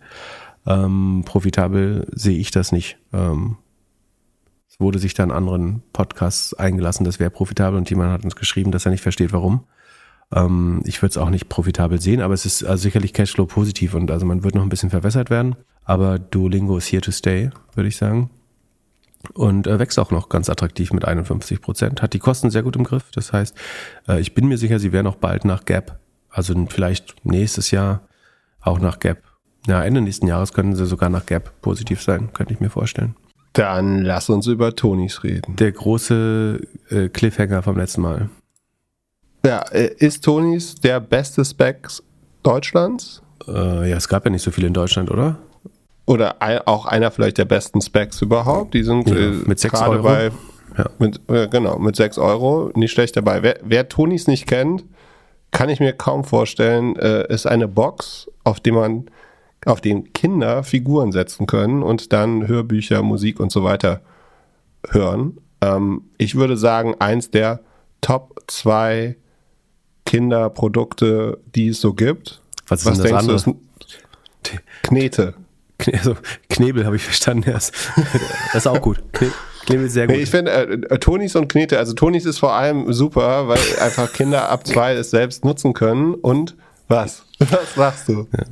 Ich muss, ich musste gerade an Knete im Kopf denken. Aber ja, erklär mal, warum- warum Knete so super ist. Ja, weil Kinder damit auch die ganze Zeit spielen können. Also, so, so, wenn man kleine Kinder hat, dann nehmen die sich einfach die Knete und kneten ein bisschen oder sie nehmen sich die Toni und hören ein bisschen oder sie machen beides. Der Unterschied ist halt, ähm, die Knete, Findest du Knete äh, besser als Lego? ja, für kleinere Kinder schon. Ma manche Kinder sind ja erst mit 16 äh, reif genug für Lego. Äh, das kann sein. genau so sieht's aus. Der Unterschied ist halt, Knete musst du immer neu kaufen und die Tonis kannst du, wenn die Kinder aus dem Haus sind, wieder für 200 Euro oder so verkaufen. Also die Produkte sind schon so gut, dass du die eigentlich alle auf Ebay wieder verkaufen kannst. Ist Knete eigentlich nachhaltig? Nein, natürlich nicht. Die, weil die musst du ja mal wegschmeißen, dann, wenn die dann komplett durchgedreht ist. Es gibt bestimmt auch nachhaltige Woraus Knete. besteht Knete eigentlich, weißt du das? Äh, wahrscheinlich aus Öl. Ist so ein Kreide-Kautschuk-Gemisch oder Gemisch oder so? Sekunde. Woraus? Wir könnten jetzt GPT-3 wieder fragen. Besteht Knete? Dass ich das noch gar nicht, ist noch nicht mal ein Vorschlag. Knochenmark und was weiß ich, fragen sich Leute vorher. Aus was besteht Knete? Hey, jetzt lernen wir heute was. Ja, erklär mal. Knete ist ein beliebtes Kinder. Okay, es hat wieder so ein scheiß SEO geschrieben. Also der erste Artikel ist, Knete ist ein beliebtes Kinderspielzeug. So, das hilft mir überhaupt nicht. Okay, so besteht eine übliche Knetmasse erst aus, aus Mehl, Salz und Alaun, das die Mischbarkeit der Materialien verbessert. Zusammen mit Wasser und Öl entsteht daraus die Knetmasse. Mehl, Salz, Wasser und Öl. Ach so, damit die das essen können auch oder so, ne? Bestimmt? Weil das ja, da geht ja schon was ab. Ge geht auf jeden Fall. Aber Laun ist irgend so ein Aluminiumsalz, glaube ich. Ich glaube, da darf man nicht so viel von essen. Sekunden, was ist das? Irgendein Mineral. Was steht hier für eine Formel? K-A-L-S. Also es ist Kalium, Aluminium, SO4, ist das Sulfat? Ja, whatever. Also es ist ein Salz. Also Aluminium ist ein, ich glaube, es ist ein, ist ein Aluminiumsalz. Ich glaube, ich hatte recht. Äh, nur, dass Kalium noch drin ist. Ähm, weiß nicht, wie viel man davon essen kann. Ich, ich guck mal, wie viel Alaun kann man essen? wie viel Alaun Der arme Jan, der muss da alles wieder man- rausschneiden. Wieso muss er es rausschneiden? Man ist jetzt live dabei, wie Pip lernt. Okay, äh, da gibt's keine ver verlässlichen äh, Nachrichten zu. Keiner Verletzlichkeit. Aber kleiner Geschenketipp, wenn man Patenkinder beschenken möchte und vielleicht ähm, nicht so im besten Verhältnis mit den Eltern steht, kann ich auf jeden Fall ähm, Sandknete sehr empfehlen. Das ist wie Knete, nur macht noch wesentlich mehr Dreck. Sandknete? Da ist das Mehl gegen Sand ausgetauscht dann, oder was? also sozusagen. Lecker. So, aber eigentlich waren wir bei Tonis. Tonis, ich äh, würde jetzt hier die kleine ähm, Pip-Figur auf die Tonis setzen und du erklärst mir, äh, wie die Zahlen sind. Ich kann ihm eine schenken und was, äh, falls du jemanden im Haushalt hast, der das schätzt, könnte ich äh, mal was einsprechen. Ich könnte hier so eine, hier, es gibt ja so Kreativ-Tonis, wo man selber drauf sprechen kann. Und dann lass mir einen kleinen Pip machen. Oh, das wäre ein geiles Doppelgängergeschenk. Ja, habe ich, hab ein ich auch schon Tipp, die ganze Woche drüber nachgedacht. Der Cashflow-Rechnung erklärt als, als Toni. ja, vor Oder äh, allem, der, ich, ich lese ein Rechnungswesen. Nee, ich mache lieber in eigenen Worten. Das wäre geil. Ja, vor allem, also es Oder gibt die ja Folge, sehr die Folge 46 nochmal als, als äh, Toni. Dürfen wir, glaube ich, nicht. es gibt auf jeden Fall viele Familien, die es geschafft haben, die Tony Box so, äh, da so ein Ritual draus zu machen, dass äh, die Kinder dabei einschlafen. Und da könnten wir einfach ja, äh, also deine Stimme würde sich dafür auch eignen. Oder man macht es beides. Also äh, ich stell dir vor, du gehst mit dem Kind, legst das Kind hin, äh, bist im Zimmer, während es Tonys hört und dann switchst du irgendwann einfach die, die Figur von, keine Ahnung, der Tigerente zu Pip und dann schläft man als Erwachsener auch sofort ein. Ich, ich lese dann äh, live aus IFRS oder äh, Unternehmensbewertungen von Professor Ha- Hans-Jürgen Matschke oder irgendwie so. Finde ich gut. Und dann verkaufen wir die für 40 Euro. 20. Wie sind die Zahlen? Genau. Tonis. Also, Soll, soll Jan aus dem Off also äh, besser oder schlechter als sein äh, Porsche-Idee? Äh, Porsche hat gar nicht so schlecht performt, glaube ich, zuletzt. Aber ich, ich glaube wirklich, dass Tony so einer der besseren Specs ist. Ne? ist noch, also allein, dass er auf 6 von 10 Euro noch ähm, notiert, gegen einen, sagen, sehr, sehr starken Marktgegenwind und die Spec-Klasse an sich äh, sagen, ist ja auch in Verruf geraten. Von daher ist es schon ein beachtliches Ergebnis, würde ich sagen. Die, die Story war ja hauptsächlich die US-Expansion, also in Deutschland sagen, sind sie nach also EBIT positiv, profitieren sehr stark von Word-of-Mouth-Marketing, von einer gewissen Marktdurchdringung, dass eigentlich jeder, der Kinder hat oder in, im weiteren Umkreis so mit Kindern beschäftigt ist, weiß, was ein Toni ist, äh, von den Großeltern bis zu äh, anderen Kindern. Ähm, das hilft ab einem gewissen Punkt, glaube ich, dass man so eine Marke etabliert hat und das Produkt, äh, es gibt auch natürlich mehr und mehr Konkurrenz auch, also das Geschäftsmodell wirkt so attraktiv, dass natürlich auch andere Leute es versuchen, irgendwie mit Karten äh, oder anderen Lösungen nachzubauen. Äh, und am Ende ist die größte Konkurrenz natürlich das iPad äh, oder Telefon, äh, dass man auch einfach dass Kinder, manche Eltern Kinder, Kindern halt sehr früh Telefone, ge- eigene Telefone geben oder ihre daneben legen. Ähm, das ist wahrscheinlich, und du kannst es dann theoretisch kostenlos von Spotify auch bekommen, die meisten Inhalte. Und weiteres Problem ist, dass, wo wir gerade bei Spotify sind, dass die Inhalte doppelt lizenziert werden müssen. Also einerseits muss man die, die Geschichten äh, quasi lizenzieren, sofern die noch nicht äh, urheberrechtsfrei sind und die das Merchandise, also die Figur da drauf, damit die dann wirklich wie Darth Vader aussehen darf oder so, ähm, oder wie Bibi Blocksberg, muss man auch da an den äh, Lizenzinhaber natürlich äh, zahlen, womit dann eine relativ niedrige Rohmarge übrig bleibt. Das macht es nicht ganz einfach. Das versucht Toni nach meinem Verständnis wiederum so ein bisschen abzulösen. Einmal mit den Kreativtonis, das heißt, die kann ich selber besprechen. Ich kenne keine einzige Person, die so ein Kreativ-Toni jemals besprochen hat. Ich kenne eine und bald zwei. Ähm, also Vorteil der Kreativtoni, kannst du mir erklären? Gucken, ob du zugehört hast. Also du kannst natürlich, äh, Pip könnte jetzt, wenn er auf Geschäftsreise ist und möchte, dass seine Kinder seine Stimme hören, dann schön eine Geschichte vorlesen und äh, die da draufsetzen. Das dann äh, automatisch übers Internet zu den 500 Kindern in ganz Deutschland distribuieren. Nein. Was, was, warum ist das finanziell spannend für Tonis? Äh, Weil es keine Lizenzkosten gibt. Genau. Und wel, welche Marge erhöht sich damit? Rohmarge. Sehr gut, genau. Weil du keine, oder du, du hast nur noch die Plastikkosten für, für das Viech da oben drauf, die Figur. Und das wird halt übers Internet mehr oder weniger. Also die Figur stellt ja eh nur, ein- die Figur beinhaltet gar nicht tatsächlich den File, sondern äh, ist eigentlich nur der kodierte Key, um dann aus der Cloud Inhalte abzuspielen. Und so kann ich die eben von irgendwo in auf der Welt hochladen in die Cloud. Und jemand anderes kann sie mit genau der Schlüsselfigur dann abspielen. Genau, das Produkt ist genial. So, es gibt kein anderes Produkt, was es in den letzten fünf Jahren oder zehn Jahren so in ein Kinderzimmer geschafft hat wie das Ding. Neben Lego und Knete. Also es fördert halt Autonomie der Kinder, ne? Also sie können selber entscheiden. Also du kannst halt sagen, du darfst dir beim Einschlafen nochmal einen Toni raufstellen oder so. Ähm, das Kind lernt selber das zu bedienen, äh, damit umzugehen. Ähm, ist eben besser als irgendwie eine CD einzulegen oder ähm, das Handy daneben zu legen, ganz sicher. Ähm, Genau. Und viele, viele Eltern wollen ja auch, dass es eben kein Screen hat. Äh, das ist natürlich nicht ganz unwichtig. Dass man es zwar, es hat ein Nutzerinterface, nämlich die Figur und einen laut-leise-Knopf, aber äh, es hat keinen Screen, ähm, was für, für kleine Kinder, glaube ich, die, die bessere Lösung ist. Ja, die, die, das einzige Negative, was man dazu sagen könnte, ist, dass Kinder vielleicht äh, weniger Geschichten vorgelesen bekommen von den Eltern, sondern eher dann so einen Toni in die Hand gedrückt Ich weiß jetzt nicht, warum das So, das Negative sein soll, aber ich dachte, das wäre der ganze Sinn von dem Produkt. Ähm, nee, das, aber das stimmt natürlich. Ne? Also ähm, man bekommt halt weniger Märchen oder Bücher von seinen Eltern vorgelesen, stattdessen aus irgendeiner Retorte irgendwelche Stories äh, von der AI vorgelesen in Zukunft. Ähm, das ist nicht das gleiche Erlebnis. So, dann schauen wir mal in die Zahlen. Äh, das Problem ist immer bei diesen sehr kleinen Firmen, dass die keine ordentlichen äh, neuen Monatszahlen oder äh, Quartalszahlen rausgeben, sondern nur so ein Trading-Update.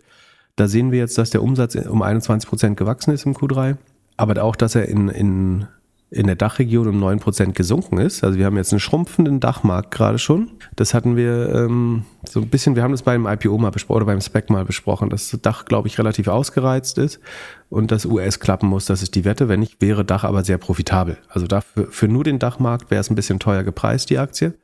Ähm, man muss schon an die Wette glauben, dass US funktioniert. Man hat aber auch ein bisschen Sicherheit nach unten, dass die Firma jetzt nicht pleite gehen wird, weil sie einfach äh, im Dachmarkt profitabel arbeitet. Aber man sieht quasi die, den, das Reifestadium äh, des Marktes, weil Dach jetzt gegenüber dem Vorjahr schon schrumpft beim Umsatz. Das Umsatzwachstum kommt zu einem großen Teil aus den Tony-Boxen, nicht aus den Figuren.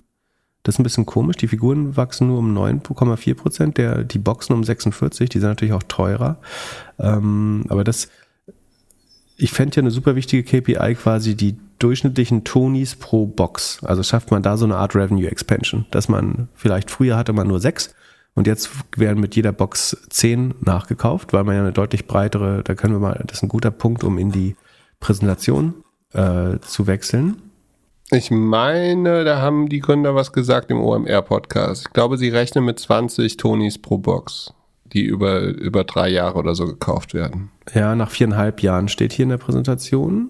Dann müssten ja noch viele nachkommen in Zukunft. Das wächst natürlich durch die Vielfalt. Ne? Und sie sagen, also 4,1 Millionen Tony-Boxen haben sie verkauft und 51 Millionen Tonys. Das sind jetzt zehnmal so viel wie Boxen, aber das hat natürlich so einen Lagging-Effekt. Ne? Also die jetzigen Tonys, die gekauft worden, basieren natürlich auf Boxen, die äh, letztes Jahr vielleicht schon gekauft worden sind. Insgesamt haben sie 2,2 Millionen, also insgesamt haben sie 330.000 Tony-Boxen verkauft. Ach, das ist nur US. Ah ja. Ah ja, ja. Und äh, da, da haben sie 2,2 Millionen Tonys, also rund sieben ungefähr, würde ich schätzen, äh, pro Box verkauft. Aber das ist ja noch ganz am Anfang. Es sieht aber auf jeden Fall aus, als wenn das wächst. Sie haben ihr Portfolio ständig erweitert. Also es gibt irgendwie Minions, Disney-Charaktere, Al Aladdin und dieser äh, Schneemann. Ähm, Sido. Kennst du wahrscheinlich besser als ich. Shrek, Shrek gibt es inzwischen. Ist das Paw Patrol? Weiß nicht. Naja, aber es gibt äh, Sesamstraße, gibt es inzwischen Pocahontas, Winnie the Pooh. Ja, echt viel. Ne? Und Alter, das, lass über die Zahlen reden. Ja. Ich will mal gucken, welche von den Comics ich hier alle kenne. ähm, sie, äh, wer, sie sagen auch, die Anzahl der Doors hat sich äh, verdoppelt. Also die Point of Sales sind von 2000 auf 4200 äh, gestiegen. Also es gibt es bei, bei Target, bei Amazon, bei Best Buy äh, und so weiter. NPS äh, unverändert hoch mit 87 im Schnitt, was echt gut ist. Ähm, also extrem gut ist, äh, extrem gut. Ähm, sie machen so ein bisschen nachhaltige, ich glaube, das ist eher Quatsch. Äh, refurbished äh, ist von der Rohmarge wahrscheinlich deutlich schlechter, aber es ist eine ganz gute PR-Aktion. Ähm, kann ich ihn jetzt auch nicht übel nehmen, würde ich wahrscheinlich genauso machen. Und sie verkaufen natürlich mehr und mehr Accessories und Digital-Kram. Also es gibt weitere, also es gibt noch verschiedene Sachen, wie man die Marge ausweiten kann. Das eine ist äh, Accessories, also so Schnüffeltücher und so. Das andere sind eben die Kreativtonis, wo man nur die Materialkosten hat ähm, und aber eine, eine höhere Rohmarge. Und das dritte ist, dass sie eigene Inhalte mehr und mehr probieren. Also sie versuchen eigenes IP aufzubauen. Ähm, das wäre natürlich auch spannend. Äh, es hat einmal Anlaufkosten, aber danach hohe Skaleneffekte oder Skalenerträge wie gesagt, Deutschland minus 9 Prozent, USA hat sich aber vervier- bis fünffacht von 2,7 Millionen Umsatz auf 12,6. So, das ist jetzt schon ein Viertel. Ist es ein Viertel von 54? Ja, knapp. Also knapp ein Viertel des Umsatzes kommt schon aus den USA und der ist zuletzt sehr stark gewachsen. Der wird jetzt sicherlich nicht nochmal äh, hoch dreistellig wachsen, sondern vielleicht sich nochmal verdoppeln. Das heißt, wenn es so weitergeht, könnten sie schaffen, dass die USA mehr Umsatz machen als Deutschland. Ähm, Im Moment sieht es sehr gut aus. Also als wären sie auf einem guten Weg. Jetzt müssen wir natürlich noch auf die Profitabilität schauen. Dazu müssen wir jetzt in den Halbjahresbericht gehen. Also das können wir nicht auf Q3-Basis sagen, weil, Sekunde, ich überprüfe nochmal, ob ich hier keinen Quatsch erzähle. Also sie guiden, dass das Adjusted EBITDA ähm, nur noch ganz knapp negativ sein wird für 22.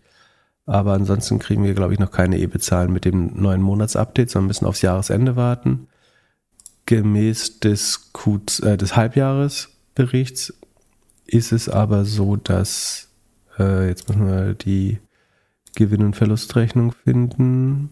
Also äh, auf Halbjahresbasis jetzt, es geht ums erste Halbjahr 22 gegen 21, sind die Logistikkosten gestiegen. Das ist aber auch klar, wenn der Umsatz steigt und es nicht billiger wird, aber ungefähr im Rahmen des Umsatzes gestiegen. Marketing sind sie eher effizienter geworden, würde ich sagen. Das sieht ganz gut aus. Also der Periodenverlust, oder wie kann man das EBIT nehmen? Das EBIT ist schon nochmal deutlich negativer äh, als im Vorjahr. Also im Vorjahr hat man im Vorhalb, also im Halbjahr des letzten Jahres, ersten Halbjahr des letzten Jahres, hat man 17 Millionen Verlust gemacht, jetzt sind es 28 Millionen Verlust. Bei einem Umsatz, also der Umsatz ist nur um 22,6 Millionen gestiegen, das sind irgendwie rund 26 Prozent oder so. Und das EBIT ist ähm, um 10 Millionen gesunken, also hat sich deutlich verschlechtert. Ähm, das sind natürlich die hohen Kosten für die US-Expansion, äh, würde ich annehmen, aber das ist jetzt auch nicht so weit weg von bei 84 Millionen macht man 28 Millionen negatives EBIT ähm, und adjustiert sind es dann noch minus 6,6 nur noch, weil man 11 Millionen an Share-Based Compensation im ersten Halbjahr rausrechnet ähm, und aktivierte Software, das ist okay. Wenn du davon ausgehst, dass, das, dass Deutschland sehr profitabel geworden ist und ein echt großer Erfolg, wäre es blöd, jetzt nicht Vollgas reinzugehen in die USA. Also ich glaube, man muss das schon ernsthaft machen. Man hat Grund davon auszugehen, dass mit einer gewissen Größe das Geschäftsmodell sehr profitabel wird, insbesondere wenn die Digitalumsätze und Kreativtonis äh, und die eigenen IP-Sachen irgendwann noch besser funktionieren. Ähm, an die Accessories glaube ich jetzt noch nicht so. Ähm, von, von daher finde ich die Zahlen ganz solide ist klar, dass sich das, das negative EBIT jetzt in der Investitionsphase, wo man viel Werbung und Markenaufbau ausgeben muss in den USA, erstmal verschlechtert. Was ich ein bisschen problematisch fand, so, was müssen wir mal noch anschauen bei einem Hersteller? Das ist ja letztlich ein Hersteller auch. Was die Marge ist, was ihnen das Zeug kostet? Nee, das Inventar. Also ob die es auch versuchen, schaffen abzuverkaufen. Das Inventar im, also Halbjahr, erstes Halbjahr im Vergleich zu Ende Dezember ist es von 31,5 Millionen auf 50,6 Millionen gestiegen. Das sind, äh, müssten so rund 60 Prozent sein. Von 30 auf 50. Ähm, 65 Prozent eher. Und so stark ist natürlich nicht das Revenue ähm, gestiegen. Ja, aber meinst du nicht, dass die sich jetzt alles auf Lager holen, um halt im Weihnachtsgeschäft alles verkaufen zu können? Genau, also äh, der erste Wert war, war ja Stichtag 31. Dezember, das heißt, da ist man relativ ausverkauft, da hast du recht. Und es gab hier, glaube ich, sogar noch eine Auflistung. Und so interessant finde ich das Lager bei denen überhaupt nicht, weil die sind ja unheimlich viel im, äh, in, in anderen Geschäften.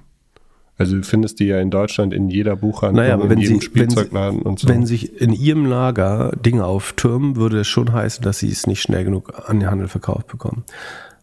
Also zu den Inventories ist der größte Posten tatsächlich Raw Materials. Muss man jetzt, ähm, also wir entschärfen jetzt die nur um zu zeigen, wie trügerisch das auch sein kann. Ähm, also ich gebe dir prinzipiell recht. Wir haben eben gesagt, es war 31 Millionen versus 50 Millionen. Jetzt kommt eins, das einmal dazu, dass die 31 Millionen Ende Dezember waren, wo man sehr ausverkauft ist. Äh, und ähm, Ende Juni ist man eher hoch im Inventory, gerade wenn man, äh, wenn die Supply Chain ein bisschen unsicher ist. Und von diesen 50 Millionen sind aber eigentlich zwei Drittel oder ein bisschen mehr als zwei Drittel, 70 Prozent sind äh, Rohmaterialien, also die noch nicht verarbeitet sind. Dann sind nochmal 12 Millionen Work in Progress, äh, also die noch nicht, also unfertige Produkte. Und Finished Goods sind nur 2,4 Millionen. Also die Finished Goods haben sie tatsächlich kaum am Lager. Äh, die haben sich, der Wert hat sich auch nur um 20 Prozent verändert gegenüber dem Vorjahr. Das heißt, es sieht gut aus, kann man abhaken hier. Ich wollte es nur sagen, aus edukativen Gründen äh, trotzdem mal betrachten. Ähm, wenn die schon so einen schönen äh, 80-seitigen Bericht hier schreiben, dann äh, kann man sich das ja auch anschauen.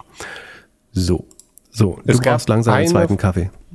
Ja, aber es gab eine Frage bei uns im Discord-Server, die ich dir gerne noch stellen würde. Und zwar, ob Tonys vielleicht eher ein Verlag ist, der gerne als Tech-Firma bewertet werden würde.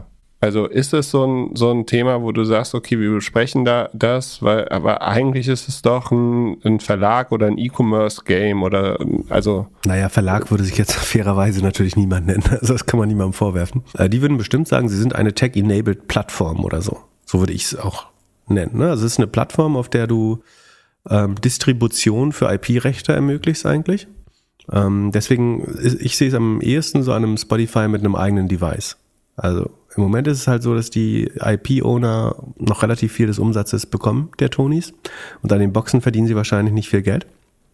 Ähm, deswegen, also die, die Rohmarge müssen wir uns schon nochmal anschauen jetzt hier, ob wir die finden, schnell im Bericht. Also die Rohmarge hat sich übrigens auch verschlechtert von 60,1 auf, äh, von 61 auf 58 Prozent, um drei Prozentpunkte runter. Da, ich könnte mir vorstellen, dass das daran liegt, dass in den USA, also entweder die Margen schlechter sind durch Transport oder dass sie im Moment ja mehr Tonys verkaufen, äh, Entschuldigung, mehr Boxen verkaufen in den USA. Also normalerweise müsste sich die Marge, also sagen wir mal, ich weiß nicht, ob das stimmt, aber ich würde mir vorstellen, an der Tony Box ist die Marge zwischen 5 und 10 Prozent, da macht man vielleicht gar nicht, gar keinen Gewinn. Äh, vielleicht sogar ein Loss Leader Produkt, äh, weiß ich nicht. Ähm, aber sehr niedrige Rohmarge bei der Box.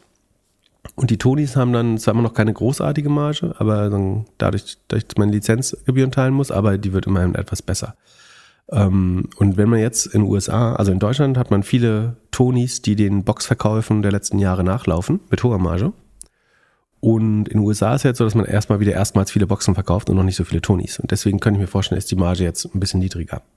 Andererseits ist sie mit äh, um die 60 Prozent deutlich besser. Achso, nee, haha. Dann ziehen sie, das ist ja lustig, dann ziehen sie noch die Licensing, Licensing Costs ab.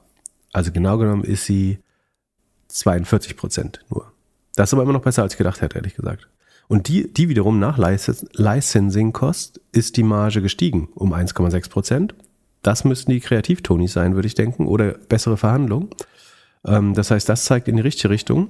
So hat sich der Contribution Profit auch deutlich besser entwickelt als Ergebnis. Das ist eigentlich gut, dass du nochmal erwähnt hast. Das ist ein äh, sehr angenehmer Punkt. Sie brauchen nochmal Cash, muss man dazu sagen. Also sie, man wird noch weiter verwässert werden, ist mein Eindruck. Äh, ich könnte mir auch vorstellen, dass sie das es wird natürlich einigermaßen teuer bei der derzeitigen Bewertung, aber das ist, äh, sollte ihnen möglich sein, weiteres Cash zu finden für das Modell. Aber die, die Margenentwicklung nach Licensing ist echt gut. Ähm, da werden sie bestimmt langfristig auch Richtung 50 Prozent kommen, vielleicht sogar ein bisschen mehr. Ähm, ja, ich, ich mag es ganz gerne. Also meine, meine Sorgen wäre zunehmende Konkurrenz, Sättigung in Deutschland. Vielleicht ein bisschen früh, aber es, im Moment schrumpft es nun mal. Also ich denke schon Sättigung in Deutschland. Äh, USA andererseits können die vier, fünf Mal so groß werden wie Deutschland. Muss man gucken. Und USA steht viel mehr auf dieses ganze IP, glaube ich. Also diese ganzen Disney-Sachen werden in USA nochmal deutlich besser laufen. Ich könnte mir vorstellen, dass die durchschnittlichen Tonys per Box nochmal größer werden. Und glaube, was du auch erwähnt hast, ist, dass es halt ein Secondary-Markt für Tonys gibt. Also die Frage ist, ob du nicht sogar irgendwann nicht nur Sättigung hast, sondern eben, so wie jetzt gerade, Schrumpfung, weil die gleichen Boxen einfach nur die Hände wechseln. Das heißt, du kannst nicht, nicht mal jedes Jahr irgendwie 5 Millionen neue Tony-Boxen in den Markt drücken, in, in Deutschland vielleicht. Aber es ist ein verdammt gutes Produkt. Und eine gute Marke. Ja. Ich glaube, du müsstest die nächste Generation Tony-Boxen rausbringen, um das Problem zu lösen. Also du musst eigentlich alle fünf Jahre eine neue Generation rausbringen. Dann machst du halt noch so ein, so ein Sterndeckenlicht mit rein. Und wenn du einen Sterntaler hörst, also mit jedem, mit jeder, du machst äh, so ein 3D-Kino quasi, das mit jeder, ähm, also nicht zu viel, soll ja kein Screen werden, kein, kein Beamer, aber so, dass du halt so ein bisschen Sterne oder mal den dunklen Mond, wenn Dornröschen durch den Wald geht oder irgendwie, irgendwie sowas. So ein, so ein Upgrade braucht die Box. Das iPhone für, für Kleinkinder. Wer meinst du, kauft das Ding in fünf Jahren? Disney? Na, Has Hasbro oder so. Ja, für Disney ist, glaube ich, zu hardwarelastig. Aber äh, Hasbro oder Mattel, glaube ich, sind die, die großen, wenn ich mich nicht irre. Keine Ahnung. Und für Spotify müsste das auch spannend sein. Äh, meinst du, das ist Modell Y von Spotify XYZ? Äh, ich habe die Tage mit, mit, mit einem äh, Papa äh, Kaffee getrunken. Der hat mir erzählt, dass er zwei Spotify-Accounts hat, äh, immer für seine Kinder und für, für ihn, weil es sich, weil es sich so oder weil es ihn so nervt. Ja, das verstehe ich. Ähm, und äh, das ist das schon, also das ist halt die absolute, der absolute Weg äh, zu, zu, zu Hörspielen und zu Musik und zu Kindern. Und also ja die wollten ja schon, mal dieses Autoding bauen. Also so unbekannt ist das. Und ich meine für, für Spotify ist 42 Prozent eine Traummarge. Also äh, das ist deutlich besser als was sie im Moment haben.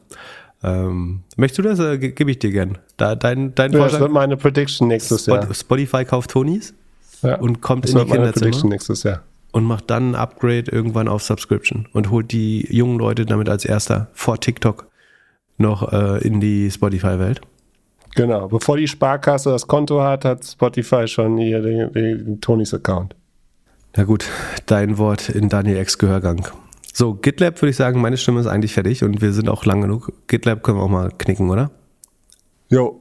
So, falls Freitagnachmittag irgendwas passiert ist, wir haben Freitagvormittag aufgenommen, schönes Wochenende, bis Mittwoch. Schreibt euch auf, 21. Dezember, 21 Uhr, Weihnachtsfeier. Bis dann.